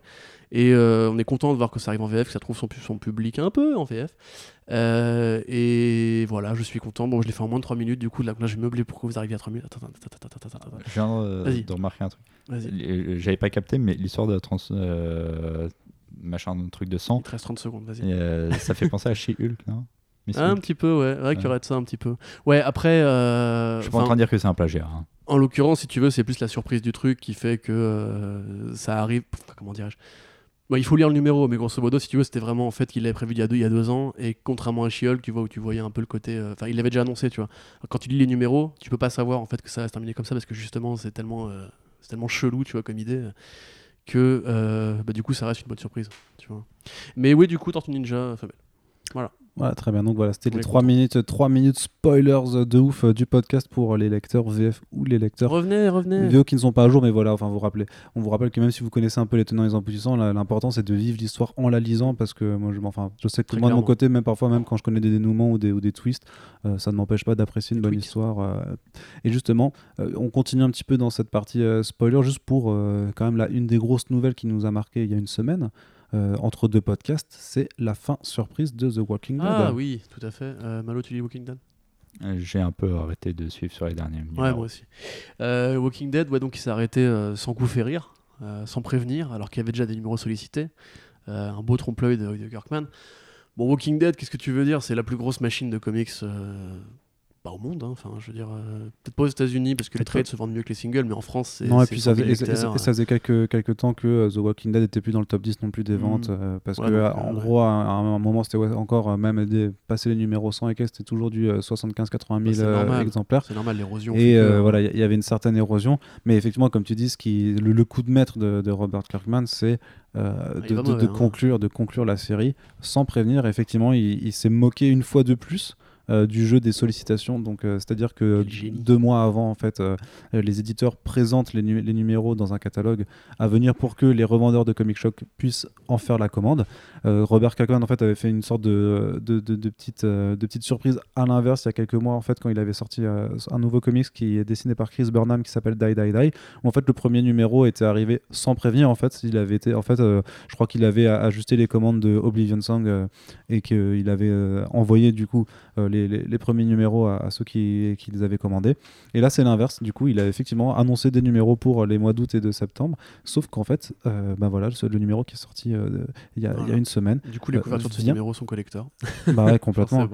ça vient conclure complètement, complètement la série sur une note en plus. Alors, on va pas vous raconter ce qui se passe dans le numéro, mais sur une note plutôt positive qui donne vraiment le sentiment qu'effectivement, Robert Kirkman prend la bonne décision. C'est-à-dire que, et il le dit d'ailleurs dans un très très long texte en fin de numéro, c'est-à-dire qu'il voulait pas il voulait pas non plus tirer sur la corde trop longtemps. Et ce qui est euh, ce qui est largement compréhensible mais on aurait pu penser qu'avec la machine de guerre effectivement qu'il a euh, sachant que voilà tu as, la série télé tu as des projets de films des spin-offs des jeux tu as, des jeux vidéo tu as, énormément énormément de, de, thunes à, se faire. Et je pense que, que, grâce à The Walking Dead Kirkman de toute façon peut couler des jours heureux ah euh, jusqu'à ce qu'il s'en aille. Mais euh, peut sniffer de la coke sur le cul d'une pute à Las Vegas pendant 30 ans là oui c'est très joliment dit, hein, il y a la vraie voilà, voilà, alors, euh, je pense à mes euh, profs qui vont. Un, de mes profs qui va peut-être écouter le podcast. Étant ah, donné bonjour, monsieur. Ben... Et prof de quoi?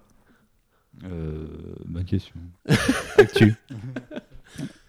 Donc non, non, je trouve que ça, moi je trouve que vraiment la, la, la démarche, en tout cas éditoriale, de, de, de, de, réussir à contourner ce système des sollicitations qui est quand même un peu le système qui, pardonnez-moi l'expression, mais qui nique complètement en fait euh, toutes les surprises en fait qu'on peut avoir dans, les comics en général, puisque tu as très souvent les conclusions d'events sont, euh, sont en fait quand un, quand un event doit se conclure, tu as, directement la suite qui est déjà un peu teasée, qui, qui est annoncée, euh, puisque les, les, numéros sortent deux mois après.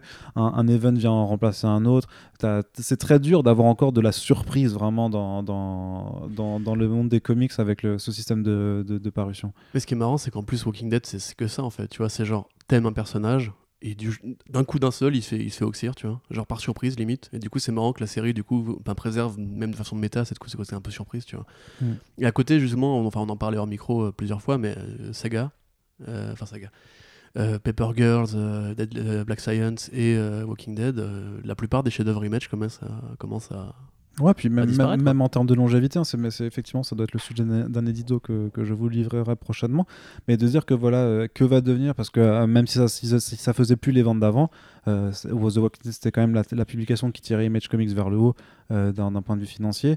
même en France, hein, je dirais que je pense que Delcourt était quand même très content de, de, pouvoir publier Walking Dead, surtout que les derniers tomes, là, le, dernier, le tome 31, était pendant plusieurs semaines dans le top 10 des ventes à côté des BD qui pourtant se vendent va énormément. Tard, quoi, et voilà, et on vous l'a souvent dit, mais dans les, euh, dans les classements des ventes de comics, The Walking Dead est tellement haut en fait que c'est une donnée aberrante. elle, est beaucoup trop haute et euh, par rapport à. Elle est même pas rangée dans, le comics en fait, tu vois, limite. Non, mais, oui, mais quand, quand, quand tu as des classements comics, il est quand même compris dedans, mais euh, le, chiffre est tellement important que ça fausse en fait, ou ça, ça donne une autre image en fait de, de ce que les comics se vendent réellement. Une autre image une autre image. On, est très fort. Donc vraiment, c'est euh, voilà Invincible qui était un autre titre très important. Euh, c'est également arrêté. On a dit effectivement Saga est parti en pause. Tu as les grandes séries de, de qui, qui, sont nées un peu entre 2013-2014. Euh, voilà les Paper Girls, Black Science, Deadly Class. Qui, connaissent tous leurs leur conclusions en ce moment.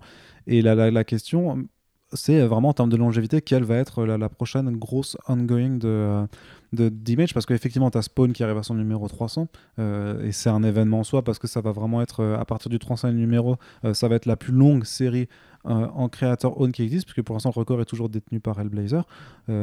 Créateur own de toute proportion gardée mais la plus longue série qui n'est pas de licence c'était Hellblazer qui était jusqu'au numéro 300 avant de, de, s'arrêter pour que Constantine aille à HDC on a Savage Dragon aussi qui a une certaine longévité mais j'ai envie de dire que Spawn et Savage Dragon aussi historiques soient-ils ça n'a pas l'aura, je crois, ou l'appel au, au, grand public qu'un Walking Dead pouvait avoir, ou que même Saga avait, parce que ça, tous les années, ça revenait aux Eisner Awards et qu'on en parlait, qu'on en parlait. C'est pas des séries vraiment d'auteurs, euh, Spawn et Savage Dragon, ça reste des séries de super-héros qui passent de main en main, tu vois. C'est pas je, un sur 300 numéros. Je, voudrais pas qu'on ait l'air condescendant non plus, parce que c'est quand même des, euh, des, des, figures historiques de, de l'histoire du comic. Sûr, bah, euh, Mais dans le image des auteurs, tu vois, c'est pas pareil. C'est des, des, séries à l'ancienne, super-héros, qui créent. Bah, c'est le image des années 90. Oui, voilà, c'est ça. Là, on parle vraiment que, quel sera le prochain géant de Image Comics parce bah que j'ai l'impression qu'on a. Quel sera le prochain géant de Image Comics? Est-ce que tu as la réponse à cette question, Malo? Si tu ne l'as pas, attention, on va se fâcher. Hein. Attention. Hein. On t'avait dit de réviser. Ta hein. convention de stage en dépend. Vous allez vous fâcher. Ah. Eh bien, on va se fâcher très très fort. Non, mais qu'est-ce que comment tu le ressens toi, euh, l'arrêt de The Walking Dead par rapport à Image Comics, par rapport au, comi au comics indes que tu as Bah, c'est sûr que ça va être un truc assez exceptionnel dans le sens que, bah, comme tu l'as dit, c'est une vente, euh, en tout cas en France et bah, même aux États-Unis, quand même, qui sont assez stratosphériques. Euh, donc il y a la question de euh, euh, qui sera là derrière pour prendre la relève. Est-ce que c'est, ça serait étonnant quand même que une série déjà en place qui cartonne moyennement se mette à cartonner parce que enfin les, lecteurs de The Walking Dead ne vont pas soudainement tous se tourner vers une autre série parce que Walking Dead c'est fini. Donc ça serait quand même un, petit peu étonnant que qu'une série qui marche moyennement commence à cartonner aussi bien qu'Walking Dead. Donc ça serait sans doute plus une nouvelle série qui est soit en projet, soit même pas encore pensée, qui, qui, arrivera peut-être un jour et qui décollera. Faut, faut l'espérer, mais ça serait rare quand même.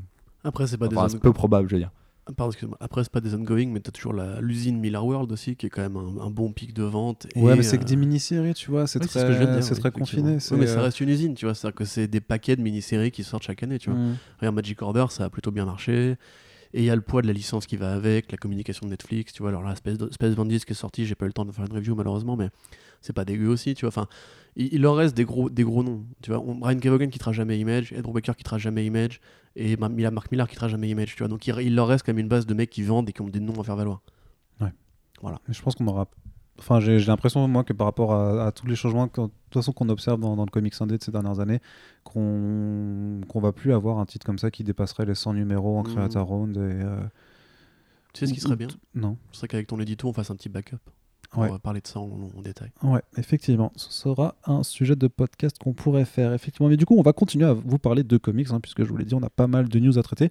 Et euh, après cette petite incartade dans l'univers indé, repassons du côté des Big Two, puisque quand même, DC Comics et Marvel, il n'y a que ça de vrai. Euh, moi, j'aime beaucoup. Non, je déconne. Mais vu qu'on parlait un petit peu de Hellblazer avant, on va, on va en parler euh, là, puisque une nouvelle série Hellblazer a été annoncée avec euh, Simon Spurrier à l'écriture et qui prendra place donc au sein du DC Black Label et euh, sous euh, l'étendard Sandman Universe qui faisait partie de la grande relance rêvée de Vertigo à l'été 2018. Donc Sandman Universe, il y a une série principale The Dreaming et quatre, trois ou quatre autres séries. Donc il y a House of Secrets, Whispers.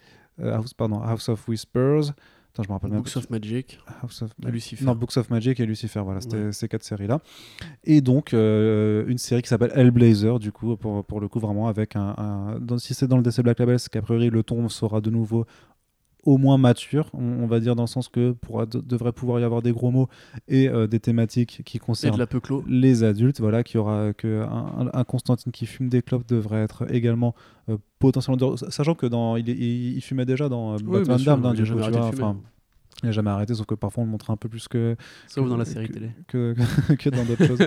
C'est vrai, c'est vrai. Mais en plus, c'est des fois, genre, il s'allume une clope, tu sais, genre en, en cliff de fin, c'est la dernière seconde, il s'allume sa clope et l'épisode coupe. Non, non, mais il y avait. Bon, il, pas fumé, il, il, faisait, non, non, c'est ça, il faisait des vieilles feintes où il avait la clope au bec, il voulait s'allumer et t'avais toujours un élément perturbateur qui l'empêchait. Du coup, tu pouvais pas le voir fumer. Tu savais qu'il fumait, mais tu, tu, tu voyais. Matt Ryan avait été viré de son tel parce qu'il fumait dans la chambre.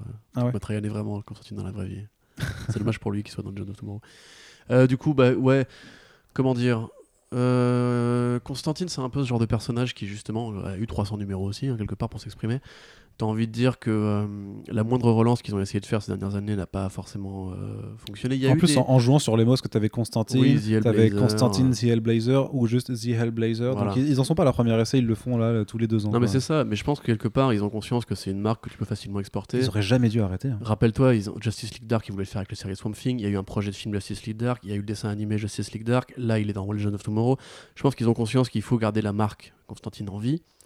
Mais euh, après, je dis pas que ça va pas être bien parce que Sax c'est un mec qui peut, qui peut bien écrire. Enfin, quand il veut, il, il veut pas tout le temps, mais il, peut. Euh, moi, c'est juste que voilà, enfin, pourquoi encore dans le Sandman Universe Pourquoi encore rattacher ça au, au mythe d'essai classique Constantine, il est jamais aussi bon quand il est en solo. Tu vois, quand tu le déconnectes justement de tout ça et que tu fais des vrais trucs bizarres avec son aventure à lui. Il n'y a plus Vertigo, donc voilà, moi j'aurais préféré limite une ongoing. Il n'y a pas, pas d'ongoing sur Black Label, donc c'est compliqué de dire ça, mais une ongoing. C'est pas une ongoing, euh, c'est une ongoing, ouais. ouais, Une ongoing sur le Black Label déconnecté de Sandman Universe, qui serait vraiment genre un mm. nouveau titre où on prend un auteur qui, a vraiment des, des grosses baloches façon euh, violence graphique et tout. Euh, après, oui, en fait, c'est un peu le meilleur des mondes entre le côté licence et le côté auteur, puisque encore une fois, ils ont pris un auteur anglais, vétéran de 2000 AD, Spurrier, qui est un mec en plus qui aime bien un peu la violence et les jurons. Mm. J'aime bien moi ce genre de mec. Mais voilà, enfin quand tu sais quel Blazer, t'as eu du Brian Lazzarello, t'as eu du Garcenis, t'as eu du Warren Ellis, euh, t'as eu du Jimmy Delano, tu te dis quand même que ça fait un peu petit bras quoi. Et... En plus, ça part d'un crossover avec Books of Magic, la, nouvelle série là, puisqu'en gros, euh, t'as un arc célèbre où euh, le gamin de Books of Magic, dont je sais pas faire le nom, qui est un peu le Harry Potter local, qui peut devenir soit le meilleur sorcier de la Terre et sauver le monde, soit devenir l'arch-némésis qui va détruire la Terre. Euh, du coup, Constantine va commencer par enquêter sur lui. Tu vois, du coup, ça fait vraiment. Après, ça fait vertigo, tu vois, ça fait vertigo dès le début, parce que Constantine est apparu dans Swamp Thing et a beaucoup gravité, comme le Phantom Stranger ou, le Spectre, dans mhm. différents titres de la gamme horreur. Mais je pense qu'on a un peu dépassé ça, tu vois. C'est un peu genre, c'est un peu la vieille formule, tu vois, de mettre Constantine comme une sorte de personnage référent dans tous les, toutes les séries d'horreur. Donc à la fois je suis content et à la fois j'espère que ça va vraiment être bien parce que euh, le, le, risque de, de pente savonneuse est, est grand quoi. Malo, tu bah, j'ai rien à dire de spécial bah, sur la série, mais il y a, c'est, quand même un, c'est un personnage qui, euh, à la fois, enfin, qui, qui est un, peu peut-être particulier dans le sens que, bah, évidemment, les lecteurs euh, récurrents de, de, comics bah, le connaissent bien, mais dans le, dans, un peu ce halo entre les gens qui lisent pas du tout de bande dessinée et euh, les gens qui lisent deux trois trucs de temps en autre, c'est un, un, nom qui évoque quelque chose euh, et, là, se dire, euh, bon, bah, si c'est euh, le Black Label, donc quand même, il y, a une plus grande, officiellement, il y a une plus grande liberté créatrice. Est-ce que ça peut, ça va pouvoir peut-être intéresser ce public-là qui sera pas forcément friand, enfin, qui avec la fin de la de l'ongoing au, départ n'a pas forcément, bah, n'est pas forcément à lire les, les euh, les, les, autres trucs et, euh, qui ont été faits. Et, est-ce que ça va réussir à ramener ce, public-là C'est peut-être une question qu'on peut se poser. Mais... Je sais pas si effectivement c'est pas juste une question de gestion de marque de, et de personnages pour continuer à le faire perdurer parce que justement comme tu dis il y a des gens qui lisent pas de comics qui connaissent Constantine parce que le film avec, avec Keanu Reeves ou, euh, ou la, la, série avec Matt Ryan et qui et parce que effectivement Matt Ryan a priori reste assez populaire hein, malgré tout. Et donc euh, et en même temps en même temps les séries et les films c'était Constantine. Là on repart sur du Hellblazer donc j'ai envie de dire qu'effectivement là ils sont plus en train de draguer un, entre -deux, un, lectorat vraiment nostalgique du Hellblazer de Vertigo et de, et de, ce que ça a pu être et qu'ils essaient un peu de faire un back to the roots euh. ouais je, je sais pas parce que le vrai Constantine de Hellblazer c'est c'est pas des jolis dessins et des aventures euh, cosmiques euh, de euh, non, un, non, petit gamin, etc. Ça, ça, peut être très brutal, hein, Constantine. Ça mhm. peut être du cancer, ça peut être la fin du monde et compagnie. Ça peut vraiment être. tu vois, quand, quand, les mecs avaient le débat pourri qu'il y avait à l'époque quand il est arrivé chez, qu'il est retourné chez DC et qu'il y a eu la série, genre, est-ce qu'il fume?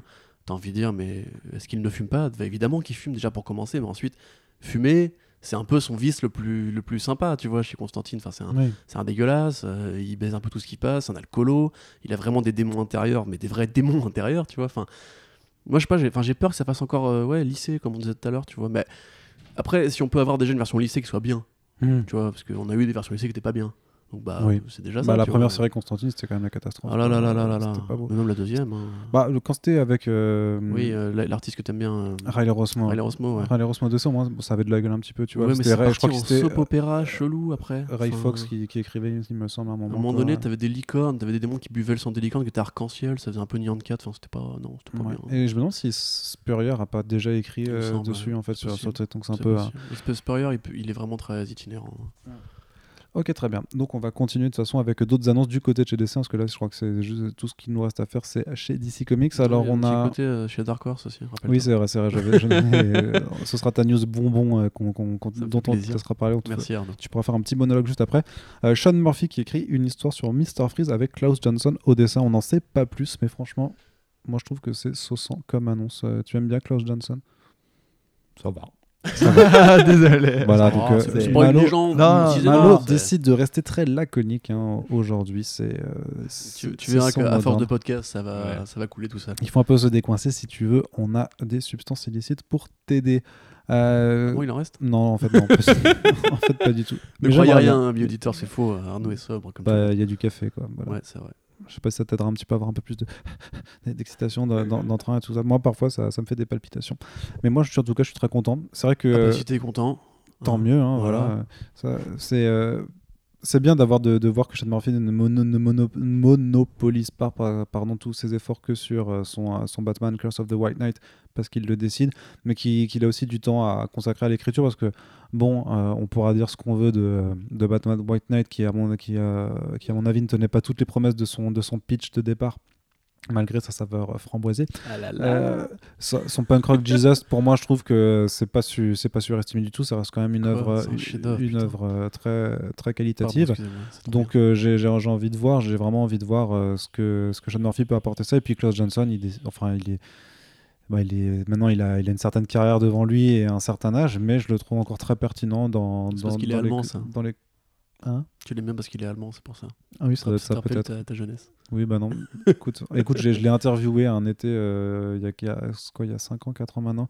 On s'est posé sur des marches d'escalier dans un bâtiment à Stras. Il était ultra, euh, ultra relax, ultra cool. Il est adorable. Donc, euh, voilà, c'est non seulement c'est un très bon artiste, que je trouve toujours en plus très, très pertinent sur, euh, sur sa production graphique parce que tu, de toute façon tu vois les petites planches qui, qui, étaient montrées dans, dans, la news.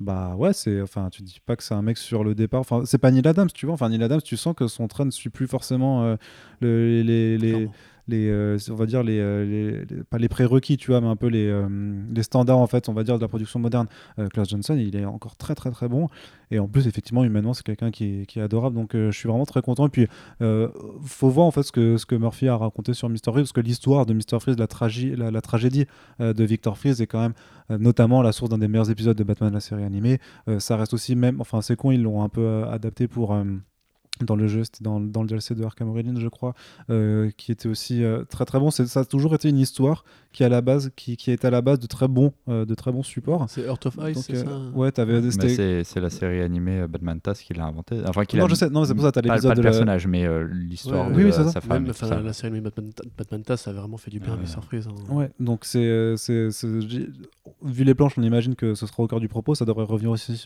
aussi sur ses rapports familiaux à son enfance et tout ça. Mmh. Et clairement, ça nous fera oublier le, le, le one shot Mr. Freeze du, euh, du euh, Villain Mons euh, qui, était, qui, était, qui était vraiment pas terrible. Arnold Schwarzenegger.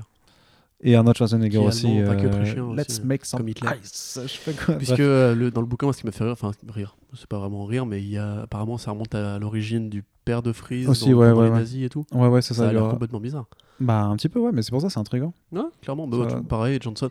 Euh, je dirais pas qu'il est encore pertinent. Il est pertinent, il dessine encore très bien, etc. Mais j'aurais tu vois, moi, c'est comme tous ces artistes qui quittent la patte qu'ils avaient dans le Bronze Age parce qu'il faut plus faire du dessin Bronze Age aujourd'hui. Les Daredevil de Klaus Johnson avec Miller au scénario, parce que pour ceux qui oui. croient que Miller a fait tout seul Daredevil, non, non, non, c'était Klaus Johnson qui, qui, dessinait à la fin quand Miller est passé en scénariste full.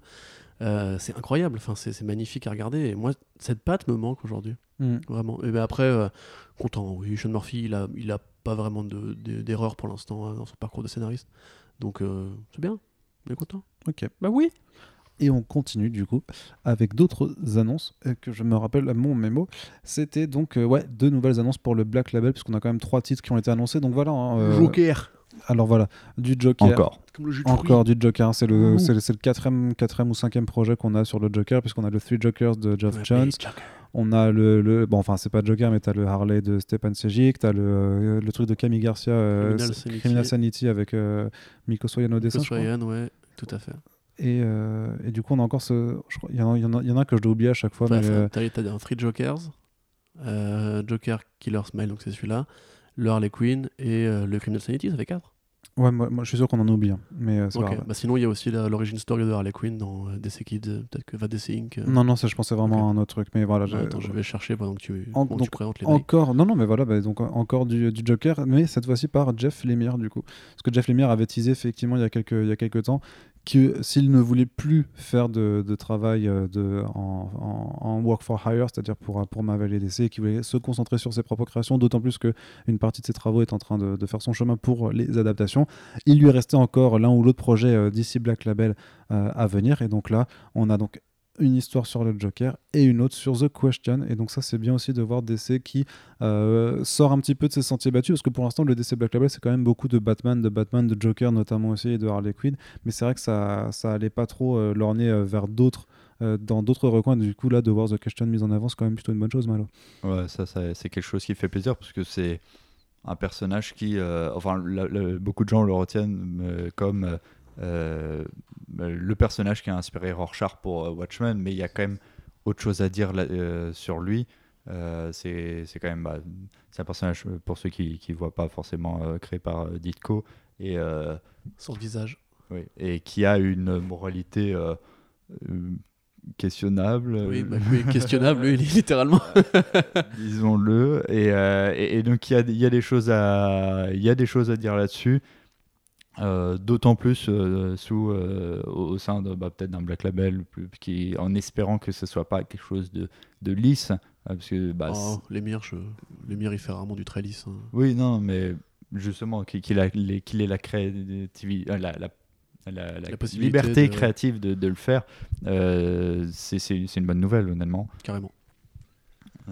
parce que oui, ça, ça c'est le genre de, truc où on pourrait facilement se planter en prenant un personnage comme ça, et, euh, enfin comme la question je veux dire, et, de, de, rien en faire. Quoi. C'est, c'est, ça aurait pu être un danger, et bon là quand, on voit Jeff Lemire, c'est euh, bah il y, a de quoi se dire, oui, c'est un titre à suivre. Quoi. et donc l'autre projet, hein, c'est le, Batman The Joker, Deadly Duo par Marc Silvestri. Donc voilà, donc ça fait bien cinq projets différents aux, autour du Joker et de son, univers.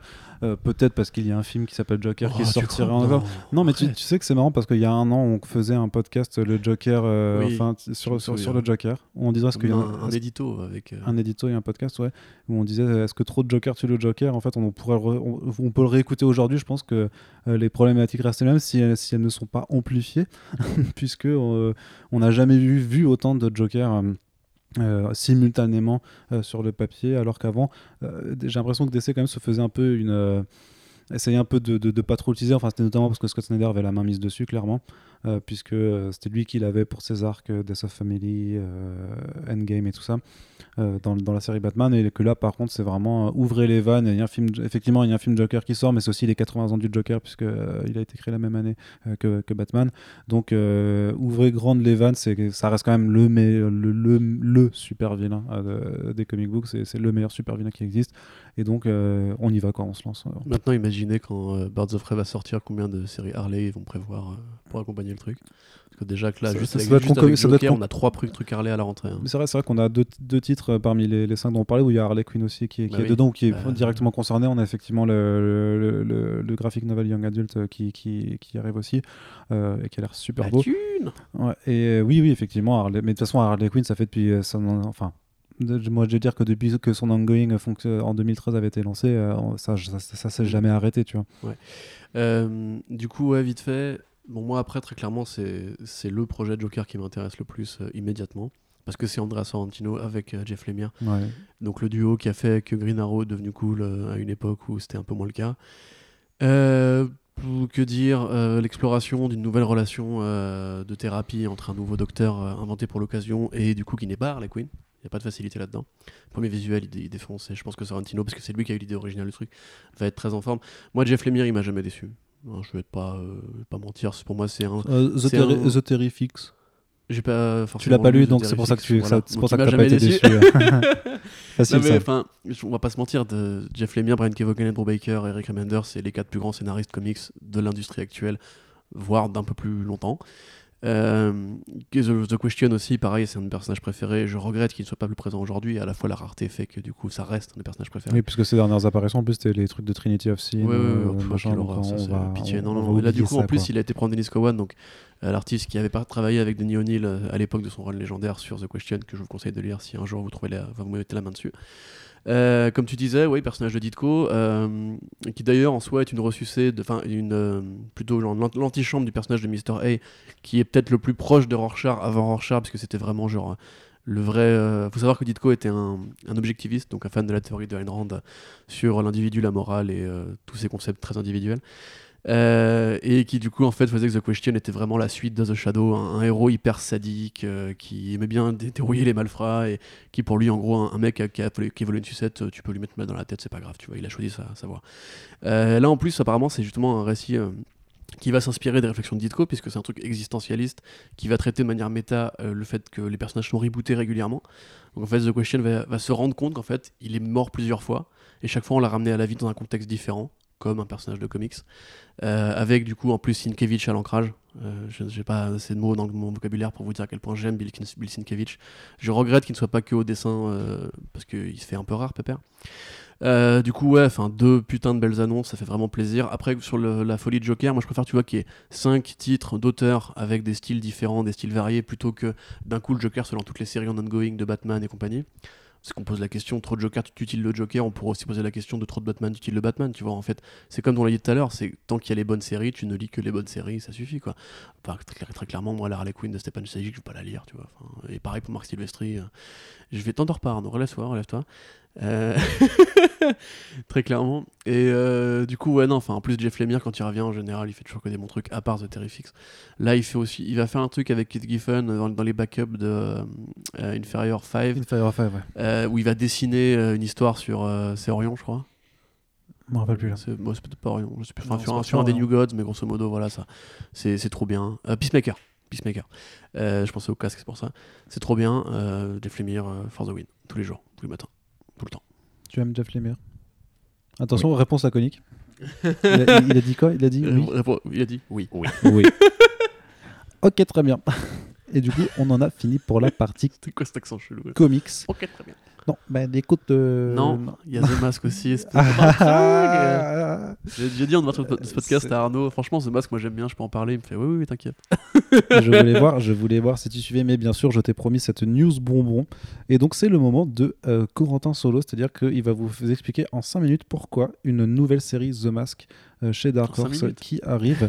c'est trop de la balle, surtout que c'est annoncé comme une, euh, comme une satire politique. Tout à euh. fait, ouais. ouais, ouais euh, bon, The Mask, évidemment, je pense que tout le monde a en tête le film avec Jim Carrey qui dit splendide dans sa magnifique robe de chambre. faut savoir, donc, ouais, The Mask, donc, un comics au départ qui a été créé par Mark Richardson et après recréé par John Arcudi et Doug Manke, donc à l'époque où Doug Manke savait dessiner. Putain, mais... Quoi? Il, sait, il, sait, toujours dessiner, bordel. Non, c'est faux. Mais voilà. Euh, du coup, ça a été un personnage qui donc est apparu dans Dark Horse Presents sous le nom de Mask euh, SQUE, qui après du coup a eu un premier volume, puis un deuxième volume, puis un troisième volume, et après différentes mini-séries inspirées par son succès au cinéma et dans la dessin animé, qui était aussi un dessin animé, The Mask, rappelez-vous, euh, où il avait toujours le costume jaune et, il y avait le chien, plus cartoony. Et t'avais le chien avec Tout à fait, ouais, le chien. Et d'ailleurs, il y avait, il y avait un super épisode où, où Ipkiss allait chez le psy et il lui expliquait son problème et le psy lui disait pour que pour vaincre le masque, sa double identité, il fallait qu'il agisse comme le masque au quotidien en fait. Et du coup, tu avais genre Stanley Ipkiss qui devenait du coup euh, le masque, et en fait qui devenait Ventura finalement, c'est The Mask mais sans le masque, tu vois, c'était mm. hyper marrant. Et Maté, ce dessin animé, il est mortel. Et euh, du coup, c'était il y a 25 ans, puisque c'était les 25 ans de The Mask et de Time Cop, deux créations Richardson qui à l'époque avait réussi à placer chez New Line deux comics qui du coup sont devenus des films cultes l'un et l'autre. Rappelez-vous, Van Damme. Euh, et du coup, bah, il, a, il a dit récemment qu'il aimerait bien un reboot féminin du personnage. Donc comme d'hab, euh, nos amis ouverts d'esprit euh, ont rappelé qu'évidemment leur enfance en souffrirait beaucoup et après ils sont partis sodomiser là une chèvre. mais à la fois, tu as envie de te dire que du coup la nouvelle série en comics qui arrive est peut-être aussi un indice du fait que The Mask redevienne une, une, priorité chez Dark Horse, Dark Horse qu'elle va en poupe. Bah, qui a signé un énorme contrat avec Netflix. Avec hein, Netflix, effectivement, et qui du coup balançait Burger Books, la suite spirituelle de Vertigo. Euh, et ils ont été prendre Christopher Cantwell, donc scénariste de Burger Books, qui travaille sur la série She Could Fly, un putain de bon titre complètement paranoïaque, et euh, qui va lancer bientôt Everything, avec l'artiste qui travaille, avec, qui travaille sur les séries de Lovecraft, là, je ne me souviens du nom, sur le consumérisme. Et là, en fait, il en fait donc une satire politique où a priori Big Ed, qui est le nom de The Mask dans les comics, et qui est un, personnage beaucoup plus vindicatif que celui de, Jim Carrey. Hein. En comics, The Mask, c'est un, un, taré, c'est le mec qui prend un fusil à pompe, qui t'éclate la gueule et qui rigole et qui fait une blague sur Frank Sinatra, tu vois. C'est euh, vraiment, ça n'a rien à voir avec le film. Hein.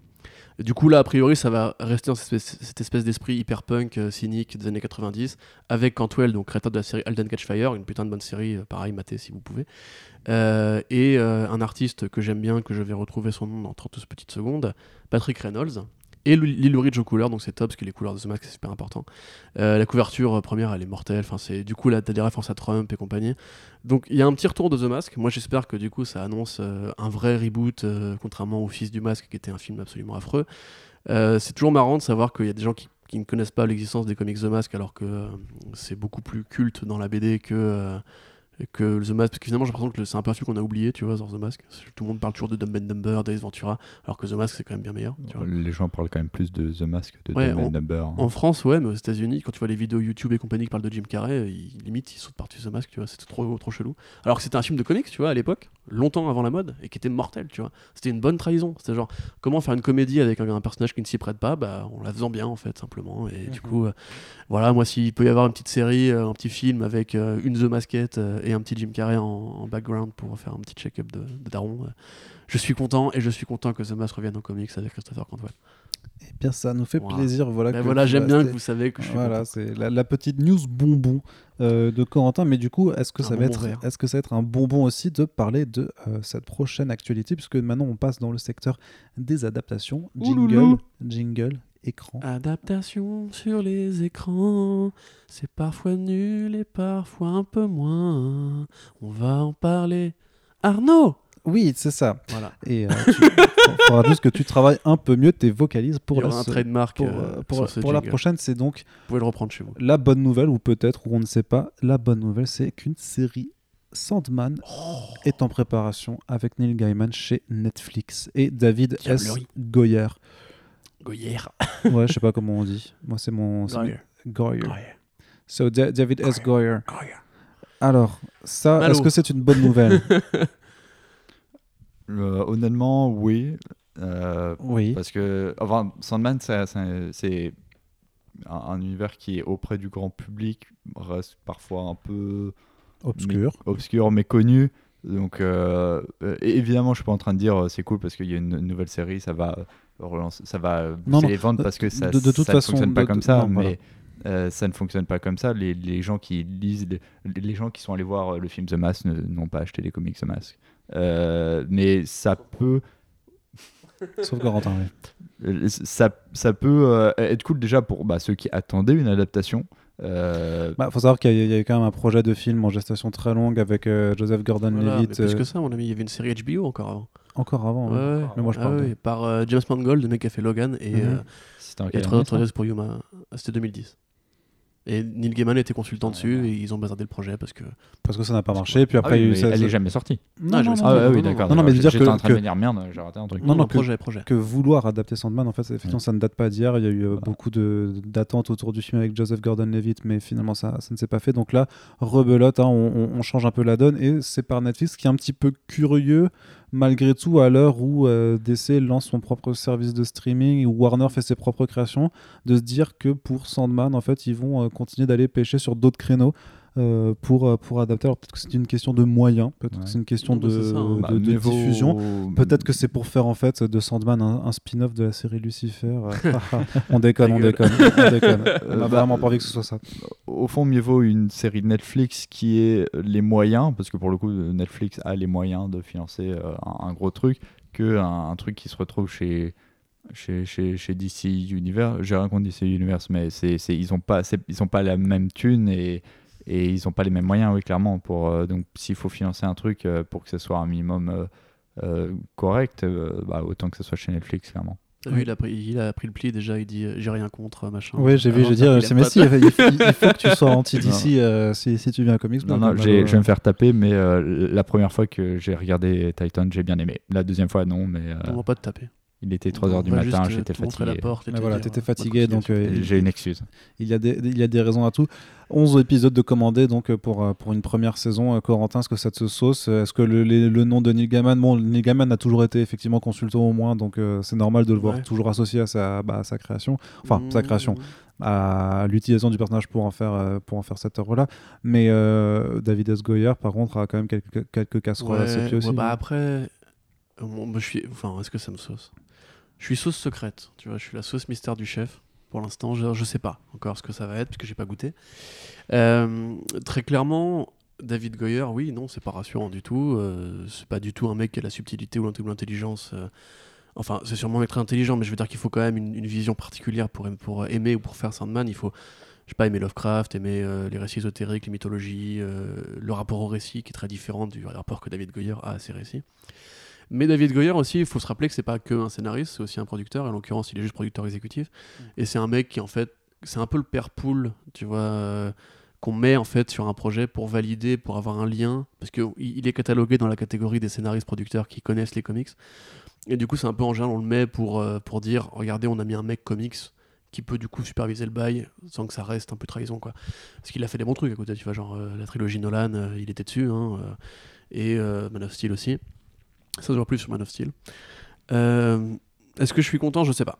Très clairement, pour moi, il y a genre autant de, possibilités de réussite que de possibilités d'échec. C'est Alan Enberg au scénario, enfin en showrunner. Donc Alan Enberg qui est le créateur des Young Avengers. Et qui a scénarisé le film Wonder Woman. Tout à fait, voilà. Donc il y a un très bon scénariste de comics, qui n'est pas un très bon scénariste de série télé, puisqu'il a aussi beaucoup de casseroles en série télé. Euh, donc voilà, t'as vraiment genre 50%, quoi. C'est genre, ça peut être super bien, ça peut être pas bien du tout.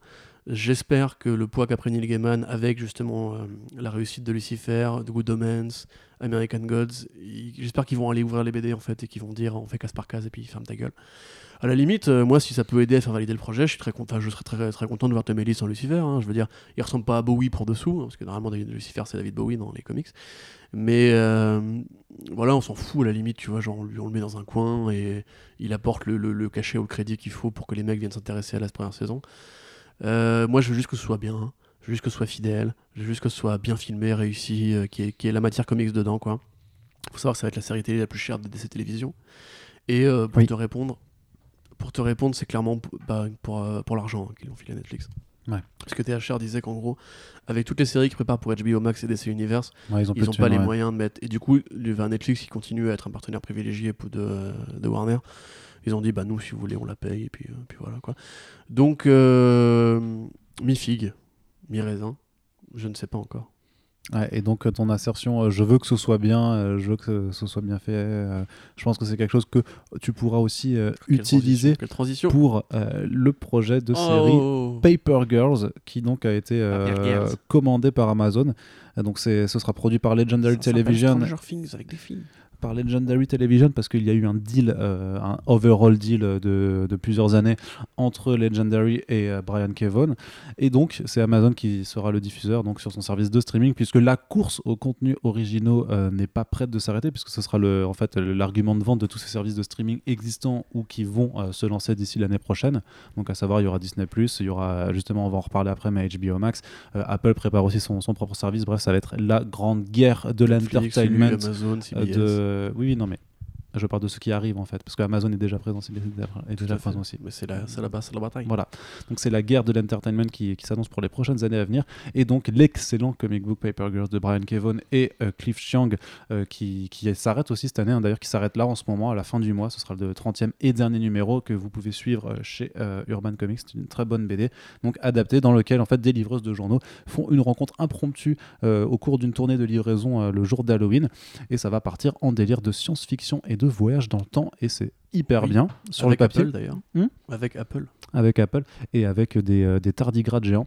Et donc ça va être. Euh, est-ce que ça peut être bien? Est-ce que ça te sauce Malo? Est-ce que tu es, euh, est-ce que es intéressé? Est-ce que tu as lu Paper Girls déjà? Là, si tu réponds non, attention, tu vas avoir droit à une fessée. Ah. ah j'ai beaucoup de comics à rattraper. Voilà, donc et voilà, la fessée. On baisse, on baisse la penche toi. Pourquoi tu te tapes la cuisse Non, mais non, c'était pour, faire, pour, pour, faire la fessée. Non, non, non. Honnêtement, Paper Girl, euh, j'en ai beaucoup entendu parler. Euh, c'est sur euh, clairement ma liste de, trucs à rattraper de, de, cette année qui est assez longue.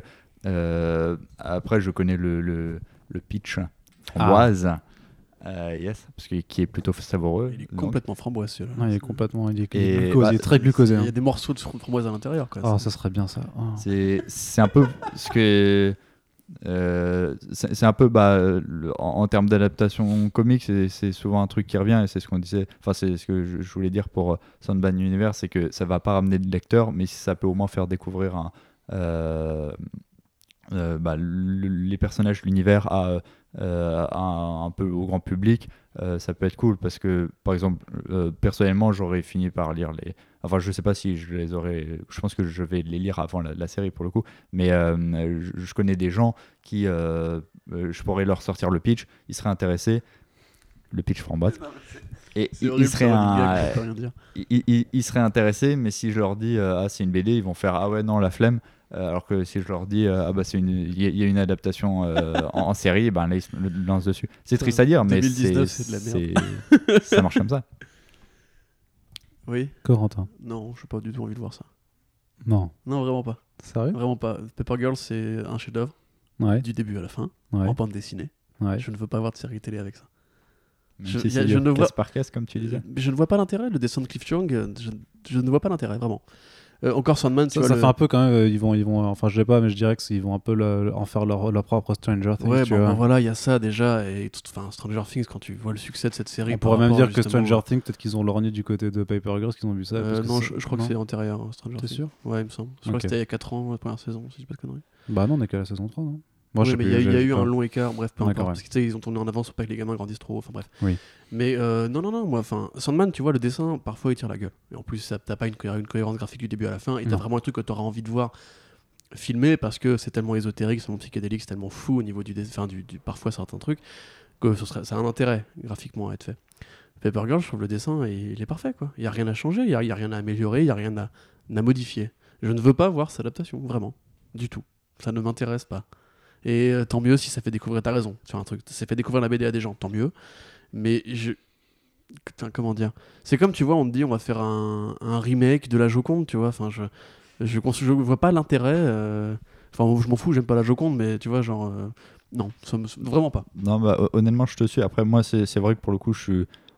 en, général, je suis assez content quand, quand il y a une adaptation d'un truc, soit qui me plaît, soit qui, qui m'intéresse. Euh, en général, j'essaie quand même de lire la, la, BD avant de, de voir l'adaptation. C'est déjà euh, très bien, c'est que la plupart des mais, gens euh, c'est, dans tous les cas, ça me fait un peu plaisir parce que je me dis, bon, bah, au pire, c'est nul et je regarderai pas et je lirai la BD. Au, au, mieux, c'est cool, ça va faire découvrir un univers ou des personnages à, à des gens. Et et c'est des trucs après où tu, tu, peux en parler, même si par exemple toi tu as lu la BD ou même si toi tu préfères la BD. Et si la personne en face n'a vu que l'adaptation, que ce soit en film ou en série, euh, quand tu parles à, de, trucs Marvel ou DC, euh, euh, mais surtout Marvel en l'occurrence, parce que c'est vraiment. tout, tout, le monde va voir les films Marvel. Quoi. et quand, quand tu parles, je sais pas, des. Il y a plein de personnages qui étaient, étaient, assez obscurs et qui sont devenus populaires grâce à leurs adaptations, les Gardiens de la Galaxie, les choses comme ça.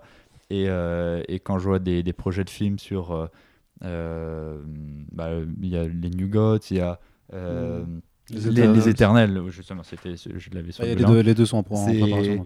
C'est des trucs où personne ne serait. Enfin, des gens qui ne sont pas des lecteurs de comics ne seraient jamais allés se renseigner là-dessus, n'en auraient jamais parlé, parce que c'est des trucs un peu obscurs ou pas connus ou trop perchés dans, dans, dans le délire pour, pour être intéressant en dehors de, la bande dessinée. Et donc avoir une adaptation comme ça où tu vas juste pouvoir parler avec quelqu'un euh, d'un tel ou d'un tel, d'une telle ou d'une telle histoire ou d'un tel ou d'un tel personnage euh, c'est toujours ça de prix. Quoi. après, t'as le revers de la médaille, tu vois. C'est euh, si l'adaptation elle est pas bien, bah, du coup, les gens ils vont jamais faire l'effort d'aller vers la suite. et... Parce que tu t'imagines bien que les mecs qui sont allés voir le dernier Hellboy, ils vont pas du tout envie d'aller euh, lire un comics Hellboy s'ils se disent que c'est là que vient de matériel. Est-ce que, les premiers, est -ce que les premiers films Hellboy de Del Toro avait ramené des lecteurs. Ouais, bah moi, moi, euh, typiquement, euh, preuve vivante, tu vois. Je, est-ce que tu as un exemple euh, Tu, tu, tu lisais déjà des BD avant De toute façon, les, lecteurs sont toujours une minorité, c'est un fait. Voilà, il y a 0,0001% de gens qui vont voir les films, qui vont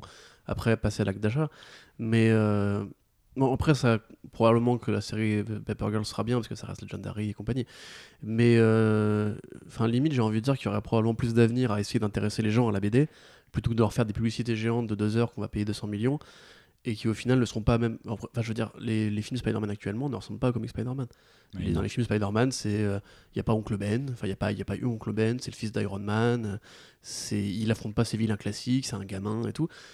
Moi, si je suis par exemple, si je suis un parent et que je vais voir Spider-Man avec mon fils et qu'il aime bien, il faut quand même que je ruse pour trouver une correspondance en comics actuellement, tu vois. Bah, Ultimate ah, Spider-Man, Pour les méchants, je te suis pas trop sur, euh, sur les films Spider-Man. Le vautour, euh, Mysterio, c'est. Euh, ouais, non, mais effectivement, c'est un exemple. classique et c'est pas des méchants ni inventés pour l'occasion ni récents. Les films sont sympas, effectivement, mais je veux dire, pour le coup d'Eternals ou New God, moi j'ai très peur justement que ce soit une version tronquée. Ah bah, c'est sûr qu'on va pas voir le tribunal vivant et puis même dans en un film Marvel avant longtemps. Voilà, je veux en termes de style, si tu fais un film à la Marvel Studio actuellement, ça n'a ça n'a rien à voir avec euh, l'esthétique avec Jack Kirby, hein. mais même avec le, style Kirby au niveau du dialogue, tu vois. Kirby, c'est très empoulé, c'est très grand, c'est biblique, c'est grec et compagnie, c'est tragédien. Euh, en l'occurrence, le film Marvel Studios, c'est pas ça du tout. Moi, si j'ai envie d'intéresser un mec euh, au New Gods, je lui dis tiens, t'aimes bien Fantastic Four et compagnie? Et pas Le créateur de ça, il a pété un câble à un moment donné, il a voulu faire un truc vraiment particulier. Teste et tu verras. L'argument des films qui intéressent, euh, qui intéressent les gens à la, BD, moi j'y crois pas vraiment en fait. Ah, mais personne n'y croit. Voilà, je pense que ça intéresse les gens au film et c'est tout. Et il y a plein de gens qui s'en suffisent parce qu'il y a tellement de films qu'en fait ils restent dans ces Toujours une question que je me suis posée, c'est pourquoi dans, euh, dans les bandes annonces en fait, euh, ou même dans les crédits en fait plutôt que de juste dire euh, based on the graphic novel par je sais pas quoi en fait ils mettent pas des, des images vraiment des BD tu vois qui, qui ont servi le truc. Et ils le font pas ils le font jamais. Je me dis qu'il y a un manque à gagner. C'est pas ils ont acheté des droits aux éditeurs. Pourquoi les éditeurs en échange euh, auraient pas aussi un droit juste pour dire regardez vraiment visuellement les objets d'où c'est tiré. Si vous si vous avez kiffé le film allez dans votre librairie tu vois. Mais enfin il y, avait ça un peu vite fait genre quand tu prends l'album de Del Toro tu vois où où on voit qu'en fait dans ce monde-là, Hellboy est un héros de roman graphique, enfin je mhm. sais, où t'as des comics, des fausses couvertures créées par Mignola, mais euh, ou dans Spider-Man, c'est où ils font constamment référence à Superman, où ils disent euh, que Spider-Man lit des comics et compagnie. Et ça, à la limite, c'est une incitation à développer cette culture-là en fait. Mais je vais, être, je vais être très honnête, si la série Paper Girls fait vendre euh, un bouquin de Paper Girls à un mec qui l'aura jamais acheté, je suis le premier convaincu, et c'est super, une super série, un projet de ouf. Mais je pense pas que ça marche comme ça. Je pense que la série va sortir, tout le monde va dire Ah, Stranger Things euh, et, voilà, et tu vas limite prendre un comparatif qui n'a pas, qui n'a pas lieu d'être, puisque là, enfin, pour ceux qui ont maté Stranger Things, c'est pas bien. Et très clairement, en plus, Stranger Things n'a rien inventé. Quand aujourd'hui on te fait un truc nostalgique des années 80, on te dit Ah, mais c'est comme Stranger Things. Mais t'as envie de dire, mais Super 8 de J.J. Abrams, c'était longtemps avant et c'était exactement la même chose. Mhm. Donc, euh, non, enfin, c'est les... les... les. histoires n'appartiennent qu'à ceux qui les écrivent, entre guillemets. Et. Euh... voilà, enfin, lisez Stranger Things. Euh, putain, voilà, j'ai des conneries. lisez Paper, Girls, euh, ça, c'est c'est plus rentable en termes d'investissement en temps et euh, en plaisir esthétique que de mater une série de 12 heures qui va vous raconter la même chose avec juste des fill pour faire plus série télé. Quoi. Ouais. Allez, on continue hein, parce qu'on a encore pas mal de choses à voir ensemble. Derek Kolstad est euh, le scénariste embauché sur la série Falcon et Winter Soldier, donc le projet de l'une des trois des, des, trois premières séries euh, de Marvel Studios qui sera faite pour le service Disney+, en plus donc de la série Loki et de WandaVision. Euh, Derek Kolstad, un nom qui ne vous parle peut-être pas euh, dit comme ça, mais il faut savoir que c'est quelqu'un qui est habitué du cinéma d'action, en tout cas des œuvres d'actionneurs un petit peu bourrines et qui a notamment ben, créé et écrit les trois, euh, les trois John Wick et, qui écrira d'ailleurs le quatrième, euh, donc cette belle saga moderne d'action où Keanu Reeves bute des types parce qu'ils ont buté son chien, puis après il va dans un hôtel et il continue de buter des types parce qu'ils ont encore buté son chien et puis du coup on imagine que là on va avoir une série d'actions à avec le Falcon et Winter Soldier. J'attends toujours de savoir si la série sera renommée en Captain America Winter Soldier d'ici sa sortie. Euh, Captain America et Bucky Ou Captain America et Bucky, ouais, pour être encore plus, euh, plus rigolo. Franchement, ce serait, ce serait, trop bien. Ce serait trop bien tu vois. Là, ils, là, ils auraient. Un... Mais je pense que ce serait trop, euh, trop malin de, de leur part. non, mais je te jure. et, donc voilà, donc faut-il s'attendre à une série où Falcon et Winter Soldier vont rentrer dans un hôtel et tabasser des types? Parce que bien sûr, on est sur Disney, donc ils ne les buteront pas. Est-ce que c'est un nom qui, qui, vous inspire un petit peu? T'as vu les John Wick Toi, tu, tu es fan de. Tu aimes l'action un peu vénère? J'aime bien les, les, films où il y a des gens qui font piou-piou avec des pistolets, mais après, ça ne m'intéresse pas forcément. la série euh, Winter Soldier et. Euh, ah, je, sens à venir, je m'en bats les couilles. Je, je, le sens venir gros. Alors j'espère que ton prof t'écoute, c'est parce que tu vas être vulgaire. Allez, 3, 2, 1, c'est à toi, sois vulgaire. Je n'en ai que faire. Ah là là, il est pas. Je n'en ai cure. Il est vulgaire, mais façon 15e siècle, c'est pas mal. Euh... 15e siècle, qu'est-ce que tu racontes? J'en ai que faire 15e siècle, ok, merci. Bah ouais, excuse-moi. Bah c'est pas grave. C'est comme ça qu'on s'exprimait en, en, vieux François, s'il te plaît. En Alsace peut-être. Ouais, en alsacien aussi. Euh, tu veux rien à ajouter je... Est-ce qu'il y a un truc à ajouter euh, avant je... Belek, je m'en bats les steaks. Non, mais. Euh... Ouais, bah écoute. Euh... Regarde, à limite, je crois qu'ils avaient. ce, ce, regard désabusé, ce, ce, soupir. Ce... Non, à, à, la limite. C'est là qu'effectivement le, le, retour des podcasts vidéo ce sera intéressant parce que tu, tu vois un peu le, la mine déconfite de, de Malo quand tu lui parles. Vous pouvez voir que Malo ressemble à, notre patron. Euh... Ah, mais c'est son fils caché. C'est clairement ici en moins. Non, mais clairement, il y a, y a une redcon à faire euh, là-dessus. Mais je veux dire, c'est ouais, le vide d'un coup qui s'est installé dans ton regard quand on te parle de ce projet. C'est effectivement que tu as l'air d'en avoir strictement rien à foutre. mais je te, je, te, je te, rassure, euh, les dernières fois. Non, les non, non, c'est pas ça, mais les dernières fois qu'on en parlait, effectivement, Corentin non plus n'a pas l'air très joueur euh, sur l'idée générale de ces séries euh, Marvel Studios de toute façon. À la limite, je, crois qu'ils avaient annoncé, je crois que c'est un peu mort, mais à une époque, ils avaient annoncé une série Rocket et Groot. Et ça n'a jamais été confirmé officiellement, mais ça n'a jamais été infirmé mais, non euh, mais genre, à la limite, un truc comme ça, ça euh, c'est pas que ça m'intéresserait, mais je regarderais peut-être par curiosité parce qu'il y a une alchimie entre les deux personnages, parce que c'est deux personnages euh, qui fonctionnent bien ensemble, qui sont drôles. et il y a de quoi faire. Winter Soldier et Falcon, il n'y a pas de. Ok, ils sont des, sourires, des salut toi. Euh, ça va pas plus. Enfin, la relation n'a pas vraiment été développée. C'est l'occasion de la développer, c'est juste ça. c'est justement ça l'argumentaire. Déjà, en fait, je, je, vois même pas trop de raisons pour lesquelles ils seraient ensemble. Ils sont tous les deux potes avec euh, Steve Rogers, mais euh, sinon. Bah oui, et puis euh, accessoirement, ils ont deux ans de cavale tous les deux. Oui, ils étaient tous les deux techniquement prétendants au titre de nouveau Captain America. J'ai envie de dire que si, il y a quand même des raisons pour lesquelles ils seraient amenés à collaborer ensemble quand même. Non, mais je sais pas qu'il y, a aucune raison, mais juste que c'est. C'est un peu ce que tu as dit quand même. Non, je dis une connerie, ils étaient pas en cavale. Juste qu'il y a pas, ça va pas. Ils sont Pardon ensemble. Ils étaient pas en cavale tous les deux puisque. Bucky, il était au Wakanda.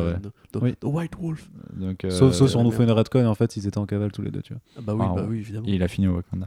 Non, euh, c'est juste, je trouve qu'il n'y a pas une, il n'y a pas un échange, une relation spéciale entre ces deux personnages.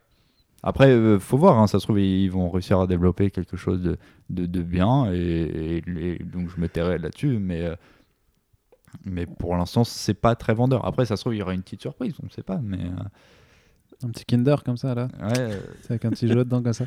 Euh, du coup, Corentin, au lieu de. Mais ça risque d'être le jouet nul qui finit la poubelle au bout de 30 secondes. Bah, de toute façon, euh, l'avantage quand même de ces séries, c'est que ça reste des produits a priori finis. C'est des mini-séries, hein, c'est 6 à 8 épisodes, pas plus. Donc c'est-à-dire que normalement, il n'y a pas de. De, de toute façon, vu, vu les budgets qu'ils vont mettre là-dessus et les cachets des acteurs, clairement, ils peuvent pas se permettre de faire 8 euh, saisons comme Arrow. et, mais donc voilà, ça, on devrait avoir. Non, mais on devrait avoir des histoires qui sont auto-contenues avec tous les avantages que ça de, de d'avoir ton support, tu sais ce que tu vas faire sans devoir faire des plans, sans devoir créer des intrigues à rallonge parce qu'il faut développer sur 20 euh, épisodes et sur euh, plusieurs saisons. Là, tu as quelque chose qui a a priori une intrigue centrale avec deux trois éléments clés qui peuvent à la limite resservir après dans des films. Par exemple, comme dit, euh, une série Falcon et Winter Soldier, c'est techniquement l'idéal pour développer le fait que tu auras un film Captain America après. Tu vois, tu peux dire que ça va vraiment être. Ou l'inverse. Ou l'inverse, oui. Mais ça, ça, peut vraiment être un, point, si tu veux, de, de passage pour dire dans le prochain film, Falcon c'est devenu euh, Captain America réellement. Et si vous voulez savoir comment ça s'est passé, paf, on a une petite série en 6 épisodes là qui, qui, vous raconte le développement et tout ça.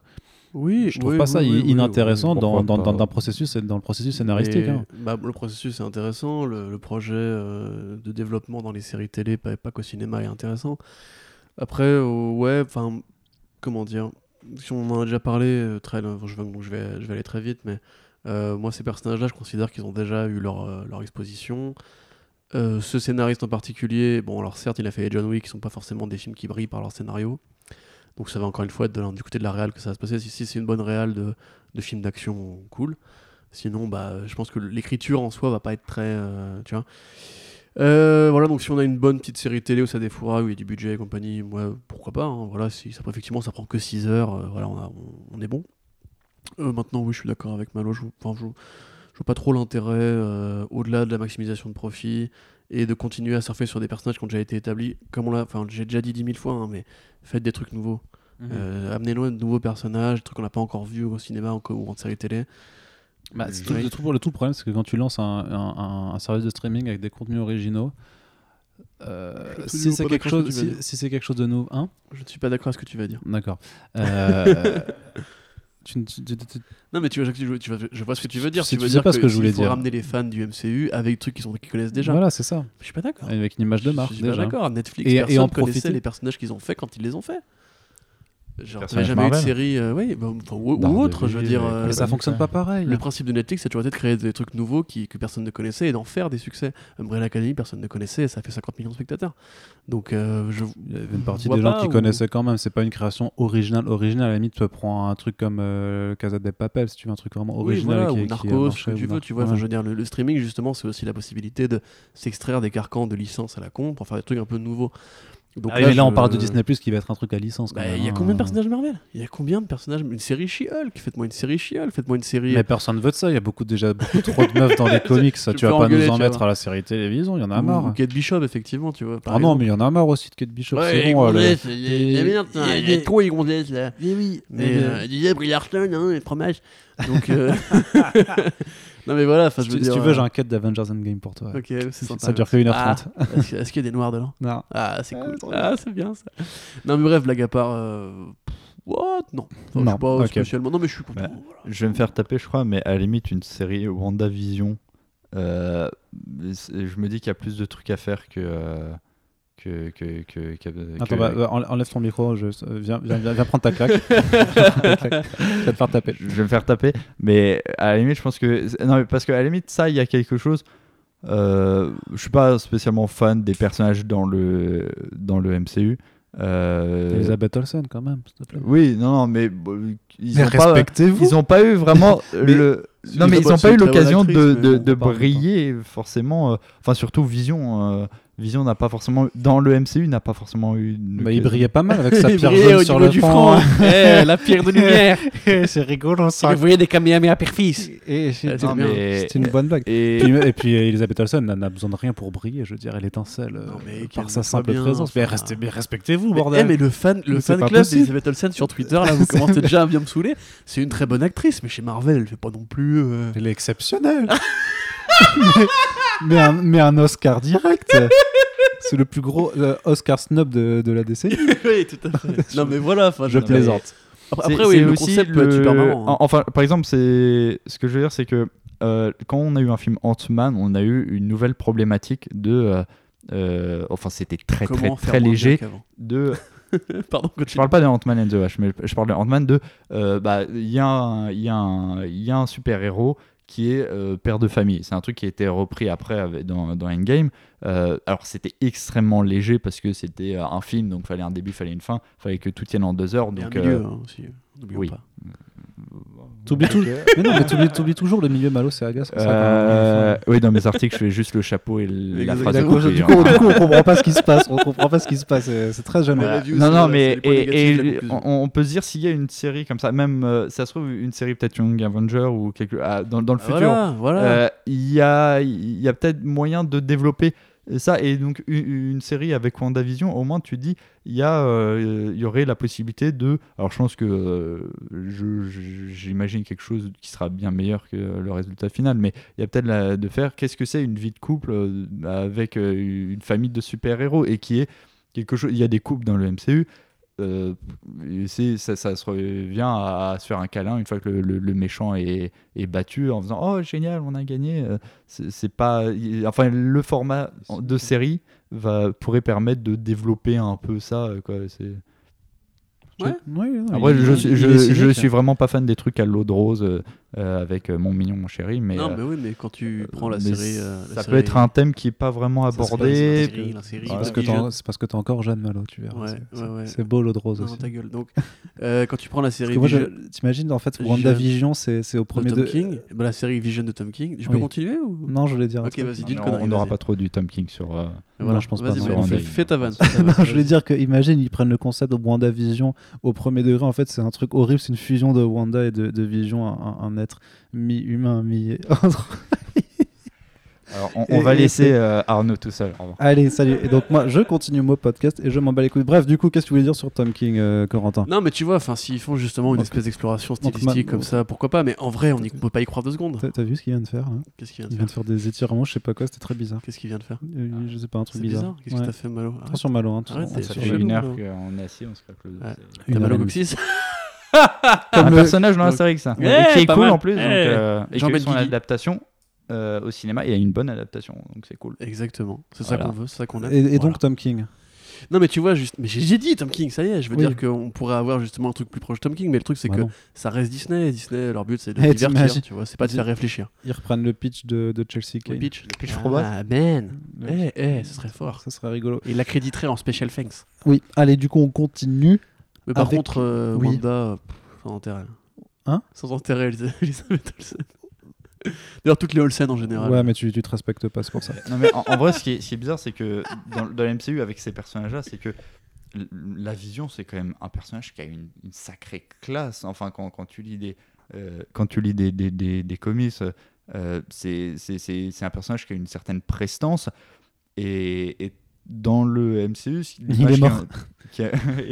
l'image qui, qui, en a été donnée, c'est une sorte de de sous-docteur Manhattan euh, snob un peu et c'est bizarre. Alors qu'en plus le docteur Manhattan est arrivé bien après du coup la création de, de, Vision qui est un très très très vieux personnage hein, et qui à la base n'avait pas forcément grand chose à voir euh, avec ce qu'on connaît aujourd'hui.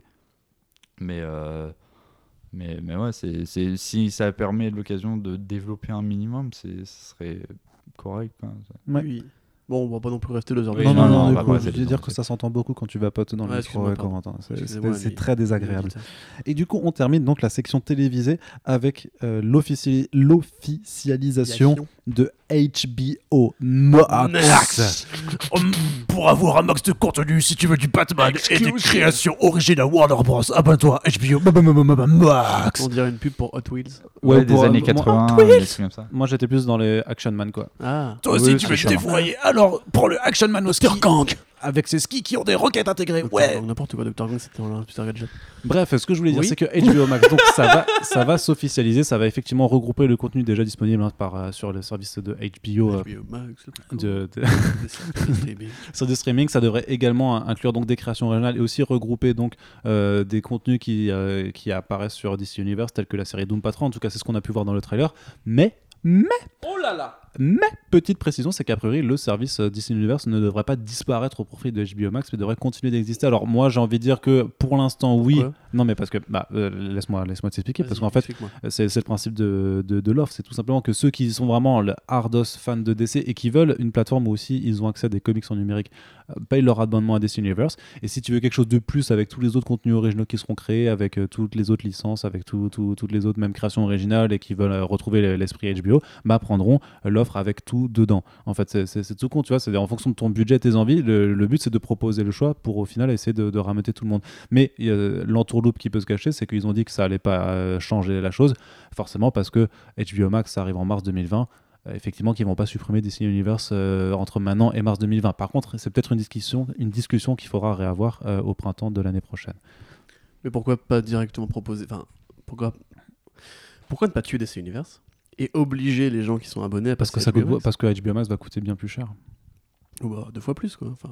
Bah ouais, c'est chiant de doubler son budget quand t'as déjà euh, aussi ton abonnement à. Fan de comics, c'est des gens fidèles. Hein. Si t'avais la, la possibilité de. Euh, bon, c'est un exemple méga foireux parce que les, les séries euh, Marvel de chez Netflix n'étaient pas terribles et il y avait d'autres trucs très bien sur Netflix à côté.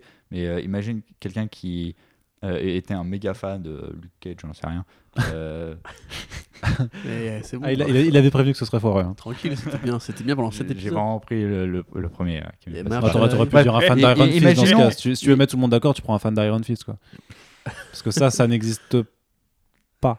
Enfin, si, ah, si, si, si, il y a des pétitions quand, quand ça a oui, été oui, mais, il y a des pétitions tout le temps. Bon. S'il y avait eu des gens qui. Euh, S'il y avait eu la possibilité de de, de, de, juste payer 2 euh, euros au lieu de 10, euh, 10 euh, balles pour, pour un abonnement à juste, juste la partie Marvel Télévision de Netflix. peut-être que les gens l'auraient fait. En l'occurrence, c'est un très mauvais exemple parce que les, gens auraient payé pour Netflix. Il est nul ton exemple. Oui, non, non, non, mais Malo, j'ai mal, j'ai malo. J'ai malo. Non, mais ce que je voulais juste dire, c'est qu'il y a des gens qui sont intéressés, et d'autant plus. Eh bah, dis-le, dis, il y a des gens qui sont intéressés. Au lieu de faire des métaphores pourries. Non, mais c'est incroyable ça quand même. C'est n'importe quoi, mais franchement. Yes. Non, non, mais il y a des gens qui, qui, qui, qui, auront juste pas forcément envie de payer pour HBO Max. Mais c'est ça, bah, ça, mais pour ça. Mais, faut, faut multiplier les, services. Je veux dire, c'est comme. Euh, pas du tout. C'est comme tes forfaits téléphoniques. Il n'y a pas un forfait unique pour tout. Tu choisis ton offre en fonction de ce que tu as envie de. Et les offres de box, t'en as combien Bah, t'en as. Non, t'en as aussi plusieurs. T'en as deux, trois max. Non, oui, bah voilà, bah voilà, bah c'est pareil. Bah t'auras l'offre HBO Max et l'offre DC Universe juste Mais pour un truc. T'auras deux offres. ridicule, c'est stupide. Bah non, c'est pas tu peux ridicule. plutôt faire des, des offres avec un seul service de streaming. Tu peux très bien dire, euh, comme je prévois de le faire Disney avec Hulu et Disney+, tu vois, c'est exactement ça. C'est genre, Ah mais genre t'auras HBO Max, t'auras HBO Max plus pour avoir tous les Bah voilà. contenus et Bah, HBO mais Max oui. plus plus. c'est Mais le oui, principe mais, du bouquet de, du bouquet de que- chaîne. hein. Oui, mais DC Universe a un avantage, enfin a vraiment une caractéristique, et c'est cette euh, offre de, de, de comics en plus, tu vois. C'est euh, et ça, tu peux pas la mettre sur HBO Max. qui concerne 50 000 lecteurs aux États-Unis, mais Bah 50 000 personnes qui payent leurs euh, 8 dollars par mois, c'est t'es sûr fait de toi là Tu, tu- tu ça- veux vraiment ça- que ça fait 400 on 000 aille dollars par mois, pas du tout. Arnaud. Enfin, écoute, moi je suis d'accord avec toi, mais si tu veux, l'équation elle est inverse. C'est qu'en fait, les gens ont découvert les séries Marvel grâce à Netflix. Et je pense que les produits d'appel de euh, HBO Max, c'est pas des séries DC Universe. Les séries DC. Universe, c'est un complément. Non, ce sera Euh, la série Dune, les trucs comme ça. Voilà, ce sera la série d'une, même ce sera Friends, tu vois. C'est con à dire, mais Friends, c'est la série la plus regardée en France l'année dernière sur Netflix. Non, mais je suis d'accord, moi aussi, ça me fatigue et, et que les gens n'arrivent pas à regarder les séries actuelles et compagnie. Mais oui, non, non, ça en fait pas mal non plus.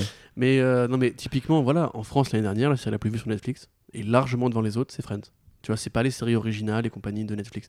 Les produits ça, C'est parce qu'on est toujours dans cette putain de nostalgie à la con là, euh, genre. euh, où- c'est ça qui fait vendre, mec. euh, tu vois, enfin, moi personnellement, Bah. je comprends pas trop l'intérêt d'avoir deux offres qui entre guillemets sont pas concurrentes, mais à mon avis, le Elles consommateur, le le moyen, il va s'abonner à HBO Max parce qu'il s'intéresse à des produits qui sont plus. dire, les séries DC Universe, c'est quoi comme offre faut- d'appel faut- bien- un million de gens. Oui, mais il deux faut bien millions. voir, faut bien voir aussi que DC Universe, après, ça se limite aux États-Unis, alors que HBO Max devrait être global.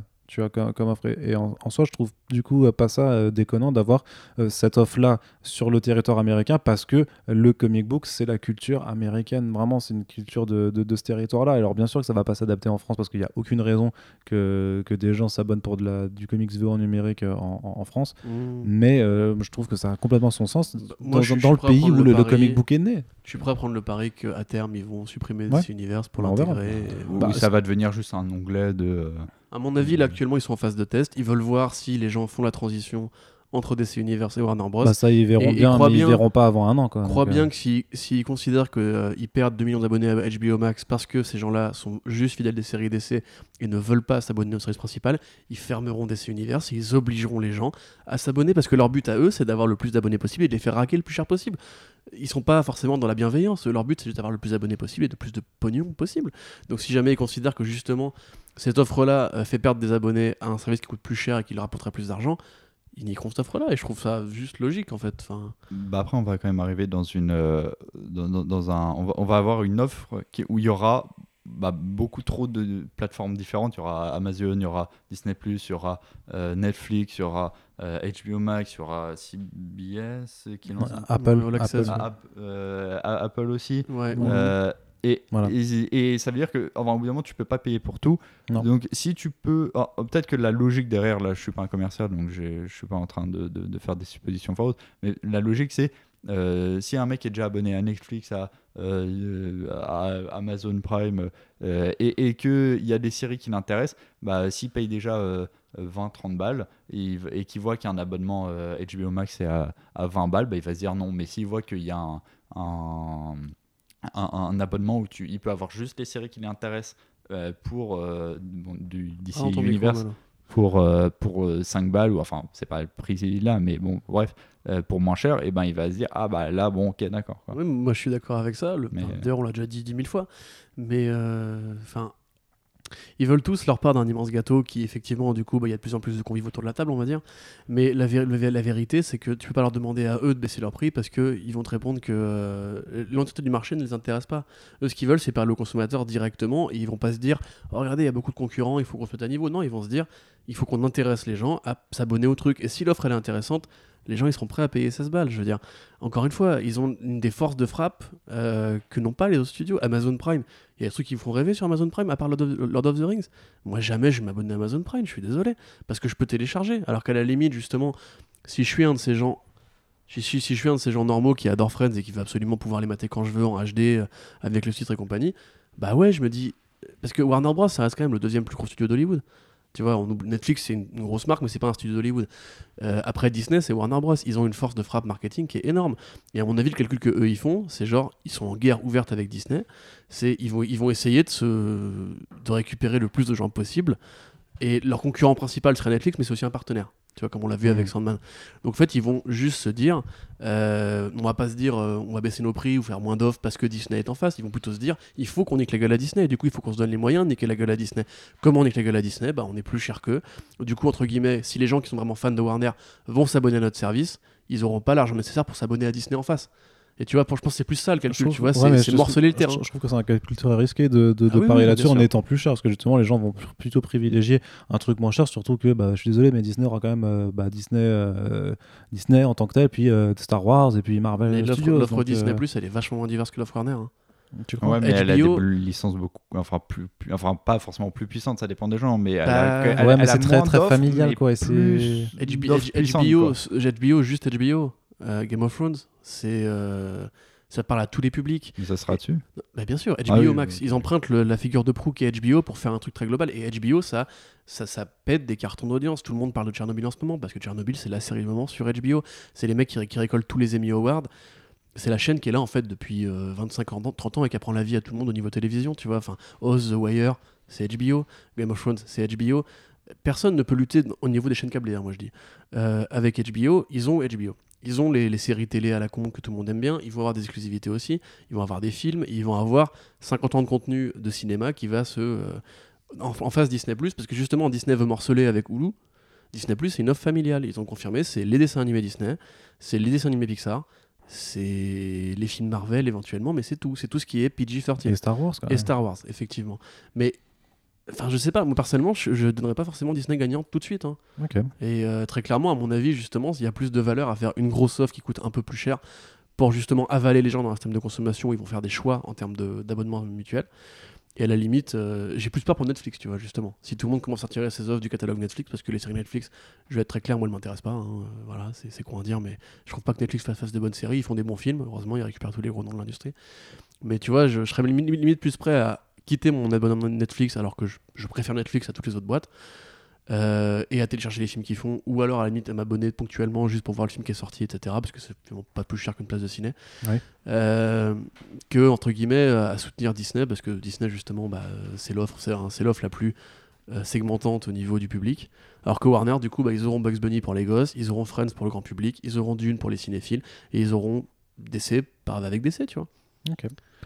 Ok, ok, un débat qu'on on sera de toute façon amené à poursuivre hein, au Mmh, fil des prochains mois et au fur et à mesure que l'offre, justement, l'offre de ces différents services euh, se concrétisera et qu'on en aura des aperçus. Allez, on passe maintenant à une partie cinéma. Euh, on va essayer d'aller un petit peu euh, plus rapidement puisque ça, va- ça va faire On bientôt deux, heures qu'on est Ah là. ouais, là. c'est vrai? Bah ouais, quand même, oui. euh, tu- tu- Vous êtes toujours là Eh oui. est-ce Et que- toi, seul dans la nuit?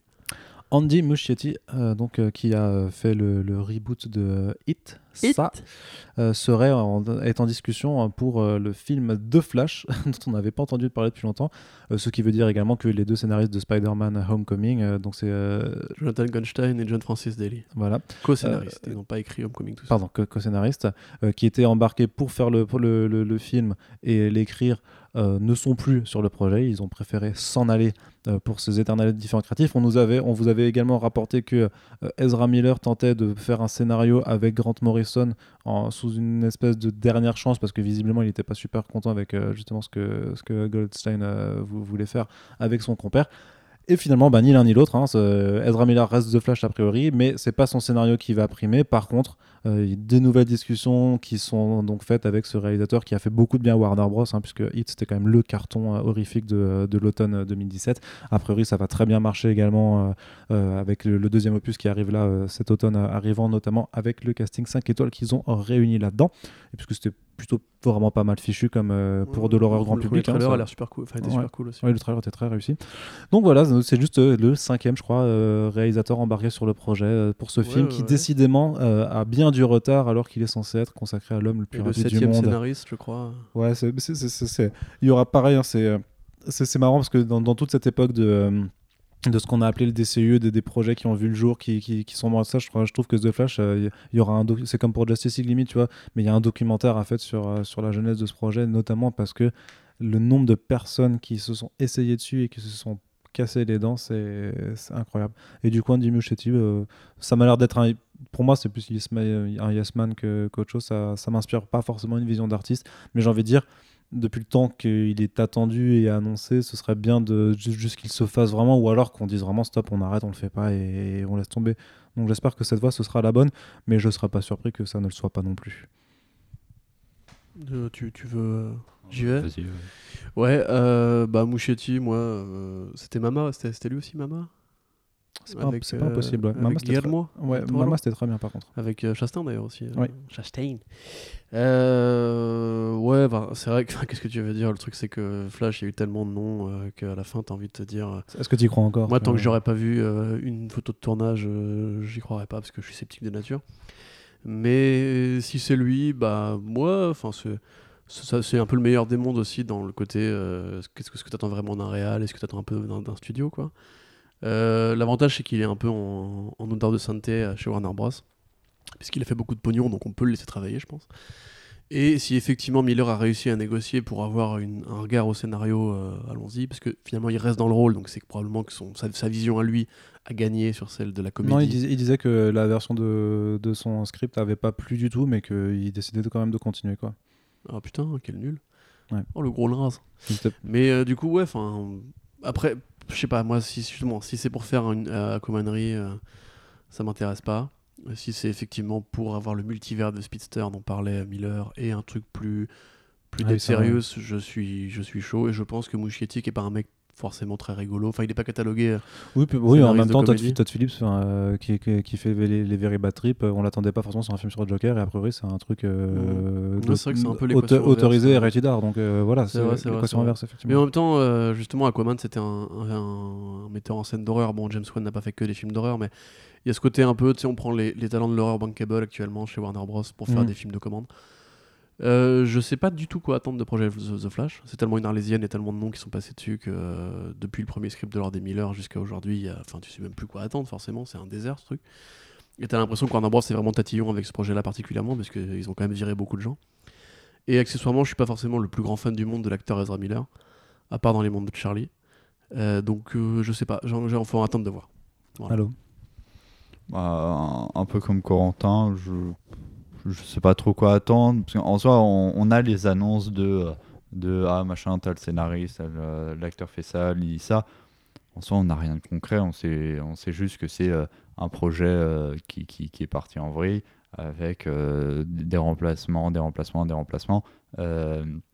et, en, fait, on n'a rien de concret du tout. Le, seul truc, la seule, le, le seul aperçu qu'on a eu de Flash, c'est dans Justice League je sais pas pour vous, moi ça m'a pas laissé un souvenir euh, incroyable. Enfin, c'est, je dis pas que c'était un mauvais acteur ou un mauvais personnage, c'est juste que Osef quoi.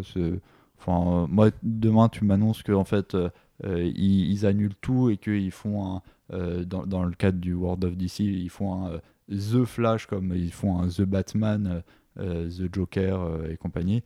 Non, c'est juste Joker. Ouais, mais ça rentre un peu dans cette The Joker et compagnie. Et, et, à, côté, genre, The, Batman, Joker. Ensuite, Birds of Prey and the Fantabulous Emancipation of Harley Quinn. toponymie des films est quand même dingue. Non, hein, mais il y a eu The Batman, il y a The Suicide Squad. Enfin, dans, dans, cette un peu idée de, de, moitié. Mais effectivement, The Flash, c'est toujours appelé The Wolverine. The Flash, c'est toujours appelé The Flash par contre en termes de projet. Non, mais ça, c'est Ah non, c'est vrai qu'il y avait Flashpoint à une époque. Le personnage s'appelle comme ça, mais dans un peu dans cette idée-là, si demain on m'annonce que euh, qu'ils annulent le projet en cours et qu'ils repartent sur un truc à zéro vraiment euh, ils repartent au propre, on va dire. Mais avec un autre acteur, alors tu veux dire Parce que pour l'instant, repartir à zéro, c'est ce qu'ils font tout le temps. Là, non, euh. mais ah, ils, repartent avec un autre acteur, une, une, autre direction, de, on ne fait pas un truc qui s'inscrit dans la continuité de, euh, de, de, Justice League, de Man of Steel, de BVS. Euh, à la limite, je, je, serais limite plus partant. Ils le feront pas parce qu'ils ont déjà perdu tellement de fric là-dedans. Ça m'étonnerait que soit ils, soit ils annuleront le, le truc, soit ils, euh, soit ils, totalement, soit ils le continueront, mais ils vont pas euh, annuler pour refaire un truc mm. totalement différent juste à côté. Ça, mais ça, serait, ça semble peu probable pour le coup. Mais à la limite, oui, je préférerais limite qu'ils fassent ça plutôt que qu'au final on attende euh, 10 ans et qu'on se retrouve avec un film euh, bof F quoi. Du coup, on saura jamais s'ils ont fait un brunch avec le Justice League. Bah non. Personne Est-ce que des gens vont la comprendre, celle-là Je pense que euh, oui, quand même. Il y a des gens qui ont voté suffisamment de Justice League pour comprendre la, Peut-être, la, la, blague du brunch, la, la, fameuse, la fameuse, ouais. Allez, on va terminer du coup avec euh, the, Ah. the Ultimate News. Est-ce qu'on y croit ou pas? Mais Non. selon donc un journal, c'est alors tu, tu vas me rappeler son nom. Richard Rushfield. Voilà, qui est un journaliste, éditorialiste. Un journaliste euh, éditorialiste, oui. Pour éditorialiste, The voilà. Enclair, une newsletter sur des bails bressons d'Hollywood. Voilà, et qui donc nous révèle, en tout cas nous explique que si Spider-Man Far From Home euh, n'atteint pas le milliard de dollars de recettes, ça là pourrait remettre en cause. Alors le conditionnel est toujours important, hein, puisque bien, on va vous le dire, on, pense effectivement que euh, ni Sony ni Marvel Studios n'ont d'intérêt à rompre leur partenariat vu comment la licence se porte, mais apparemment le deal euh, passé entre les deux studios au moment où d'amener Peter Parker dans le, dans le MCU impliquait que le deuxième film Spider-Man doit faire 1 milliard de dollars de recettes.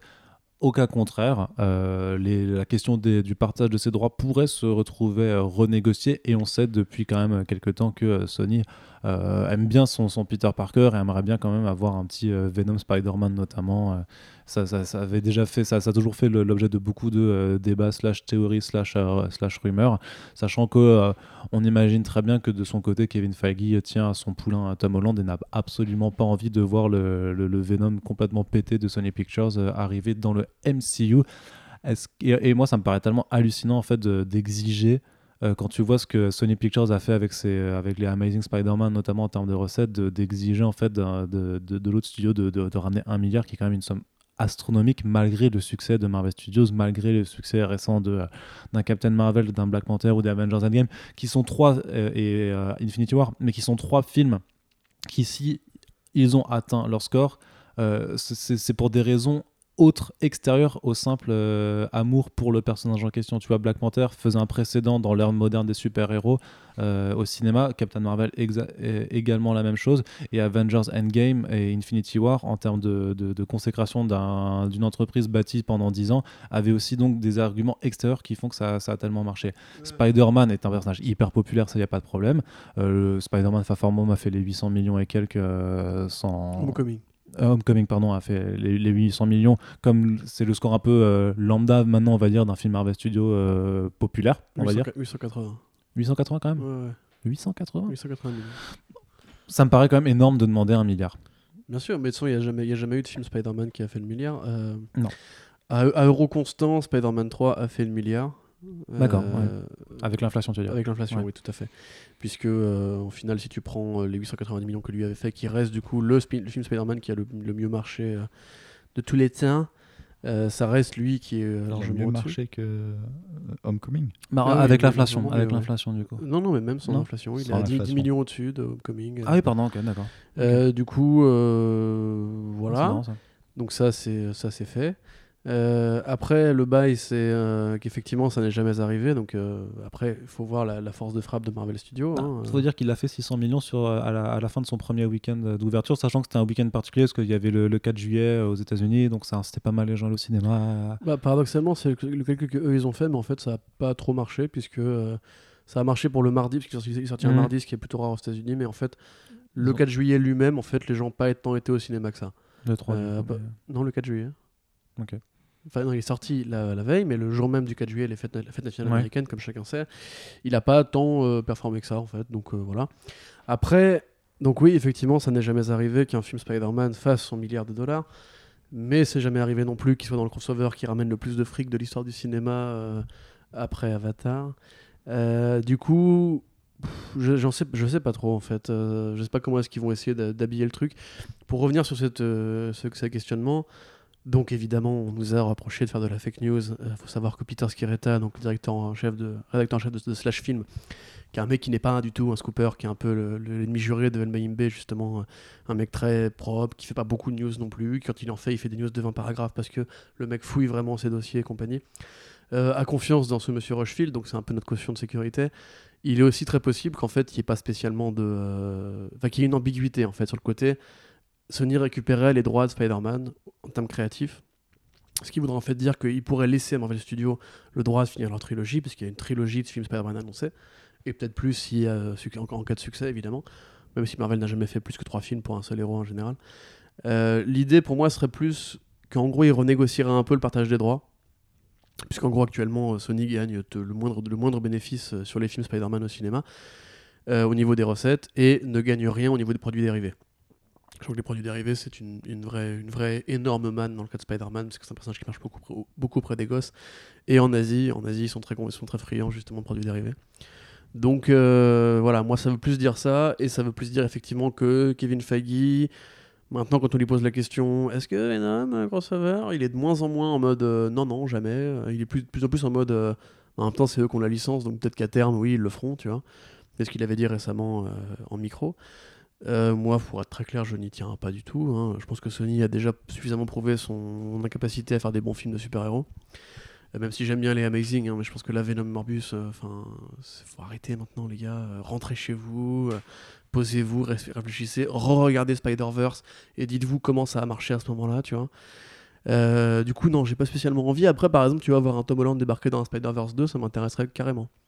Tu vois, faire un multivers avec l'univers Marvel Studios, je serais, je serais bouillant. De toute façon, il y avait eu un projet de scène où ils étaient où ils avaient dit ah on avait eu l'idée de ramener euh, euh, Toby Maguire. Euh, mais ça, ça, c'est un projet. Mais... Huge. Non, c'est même pas un projet, c'est une déclaration de Tom Holland en convention. On lui fait Ouais, ce serait pas trop cool de faire du multivers. Il fait Ouais, mais Claire, ce serait trop bien. On ramène Toby Maguire, Andrew Garfield. Et, et, c'est juste une déclaration de, de, de, ça a été une, réponse de fan à un fan. quoi. et, bien sûr, et bien sûr que tout le monde. Mais c'est pareil. Enfin, tu te poses la question, je sais pas, à Michael Keaton, tu fais Eh, ça te dirait pas, franchement, enfin, un crossover avec tous les Batman, fera Ouais, ce serait trop marrant et tout. On ramènerait George Clooney. Non, mais voilà, ça c'est une mauvaise idée. Ça. je sais bien, mais voilà, c'est ce genre de niveau-là, tu vois. C'est comme quand on dit à voilà Jason Momoa, euh, eh, ça te dirait de jouer un super-héros euh, Marvel, il fait ah ouais, moi je serais trop up euh, pour Wolverine, et tout le monde dit d'un coup, putain, est-ce que est-ce que Jason Momoa va être le nouveau Wolverine? Non, c'est ah, faut arrêter de prendre les déclarations d'acteurs en convention pour des déclarations de fait. Et effectivement, bien, bien, sûr que quand tu t'appelles Tom Holland et que tu as vu Spider-Verse et que tout le monde te dit ah mais et que maintenant le concept du multivers entre les acteurs parce que les gens comprennent aussi ce que c'est le, tout le délire méta, euh, ça, ça fait rêver un peu. Euh, oui, pourquoi pas, tu peux, tu peux, tu peux délirer là-dessus. Par contre, il a jamais été question de ramener tout. Enfin, mais Top Maguire, ça fait ça, fait 10 ans. Andrew Garfield, à mon avis, son expérience sur, euh, sur Spider-Man, je suis pas sûr qu'il a envie de le, Enfin, je suis pas sûr que ça l'ait bien marqué non plus. Non. Donc, non, pas non, trop. non, mais voilà, non, mais enfin, enfin, Silver Lake, si vous voulez, ou, bien, sûr que l'idée est amusante et on peut en parler, mais par contre, il faut arrêter de prendre ça comme argent comptant et de dire que c'est réellement possible, alors que quand tu alignes les, faits, non, ce, n'est pas possible et personne n'en a jamais parlé et personne n'a émis l'idée, à part Tom Holland, euh, qui, qui, était euh, interrogé dans une convention où euh, tout le monde était en train de, s'amuser, tu vois. Non, mais ça m'énerve, pardon. Ok, mais je, on a vu. Ce qui est possible, c'est juste des, des, références comme il y a déjà eu dans Spider-Verse avec Tobey Maguire au début du film et qui était assez, assez, croustillant. Mais ouais, bah, pour le coup, tu vois, moi ça me donne envie. Tu vois, si, si Sony récupérait récupérer euh, du coup euh, ah Spider-Man les droits et ferait justement un multivers avec Maguire qui reviendrait. mais ils feront pas ça, ils referont un film Spider-Man. Je, sais bien. Ils feront encore un reboot, il sera encore plus jeune, il sera à l'école maternelle maintenant. Mm. Kid, Spidey. Kid Spidey pour vendre plein de petites figurines. Mais du coup, t'imagines s'il perd donc le Ben à 5 ans, ce serait super, enfin, ce serait horrible quoi comme scène. Il serait, il serait vraiment en train de chialer et tout. il, est en train de chialer et tout, et là t'as oncle Ben qui fait, mec, un grand pouvoir, un prix de. J'ai 5 ans, putain J'ai que 5 ans C'est quoi mes responsabilités à 5 ans, enfoiré Après Marvel Babies de Scotty Young au cinéma. C'est ça, c'est ça. Non, mais du coup, enfin, il faut voir. Après, ils vont peut-être le faire leur milliard. Hein. Ce serait énorme, ce serait une première, mais ils ont je suis, vraiment, je suis vraiment euh, pas persuadé qu'ils le fassent. Hein, ouais, enfin, tu sais, Captain Marvel, j'y croyais pas non plus. Hein, si, Captain Marvel, c'était sûr. un peu différent Captain, quand même, Captain, Marvel, parce que Captain Marvel, parce que euh, on t'a brassé sur le fait qu'elle était plus forte que Thanos, parce que on a beaucoup joué sur l'entre Infinity War et Endgame, et parce que ça restait le premier film de super-héroïne de Marvel Studios. Il y avait énormément de facteurs extérieurs au film lui-même qui expliquent pourquoi plein de gens sont allés le voir, tu vois. Le film de super-héroïne au cinéma de tous les temps. Hein le premier film de, super-héroïne de cinéma de tous les temps. Oui, bien sûr, bien entendu. Voilà. C'est comme Black Panther, il n'y a jamais eu de film avec des noirs en super-héros jamais, avant. Hein, jamais. Tu rigoles quoi J'ai jamais eu une noire au cinéma d'ailleurs avant, je crois. Voilà. Merci Marvel. Ouais. Heureusement qu'ils ont. Je crois qu'il n'y avait pas de film avant les films Marvel en fait.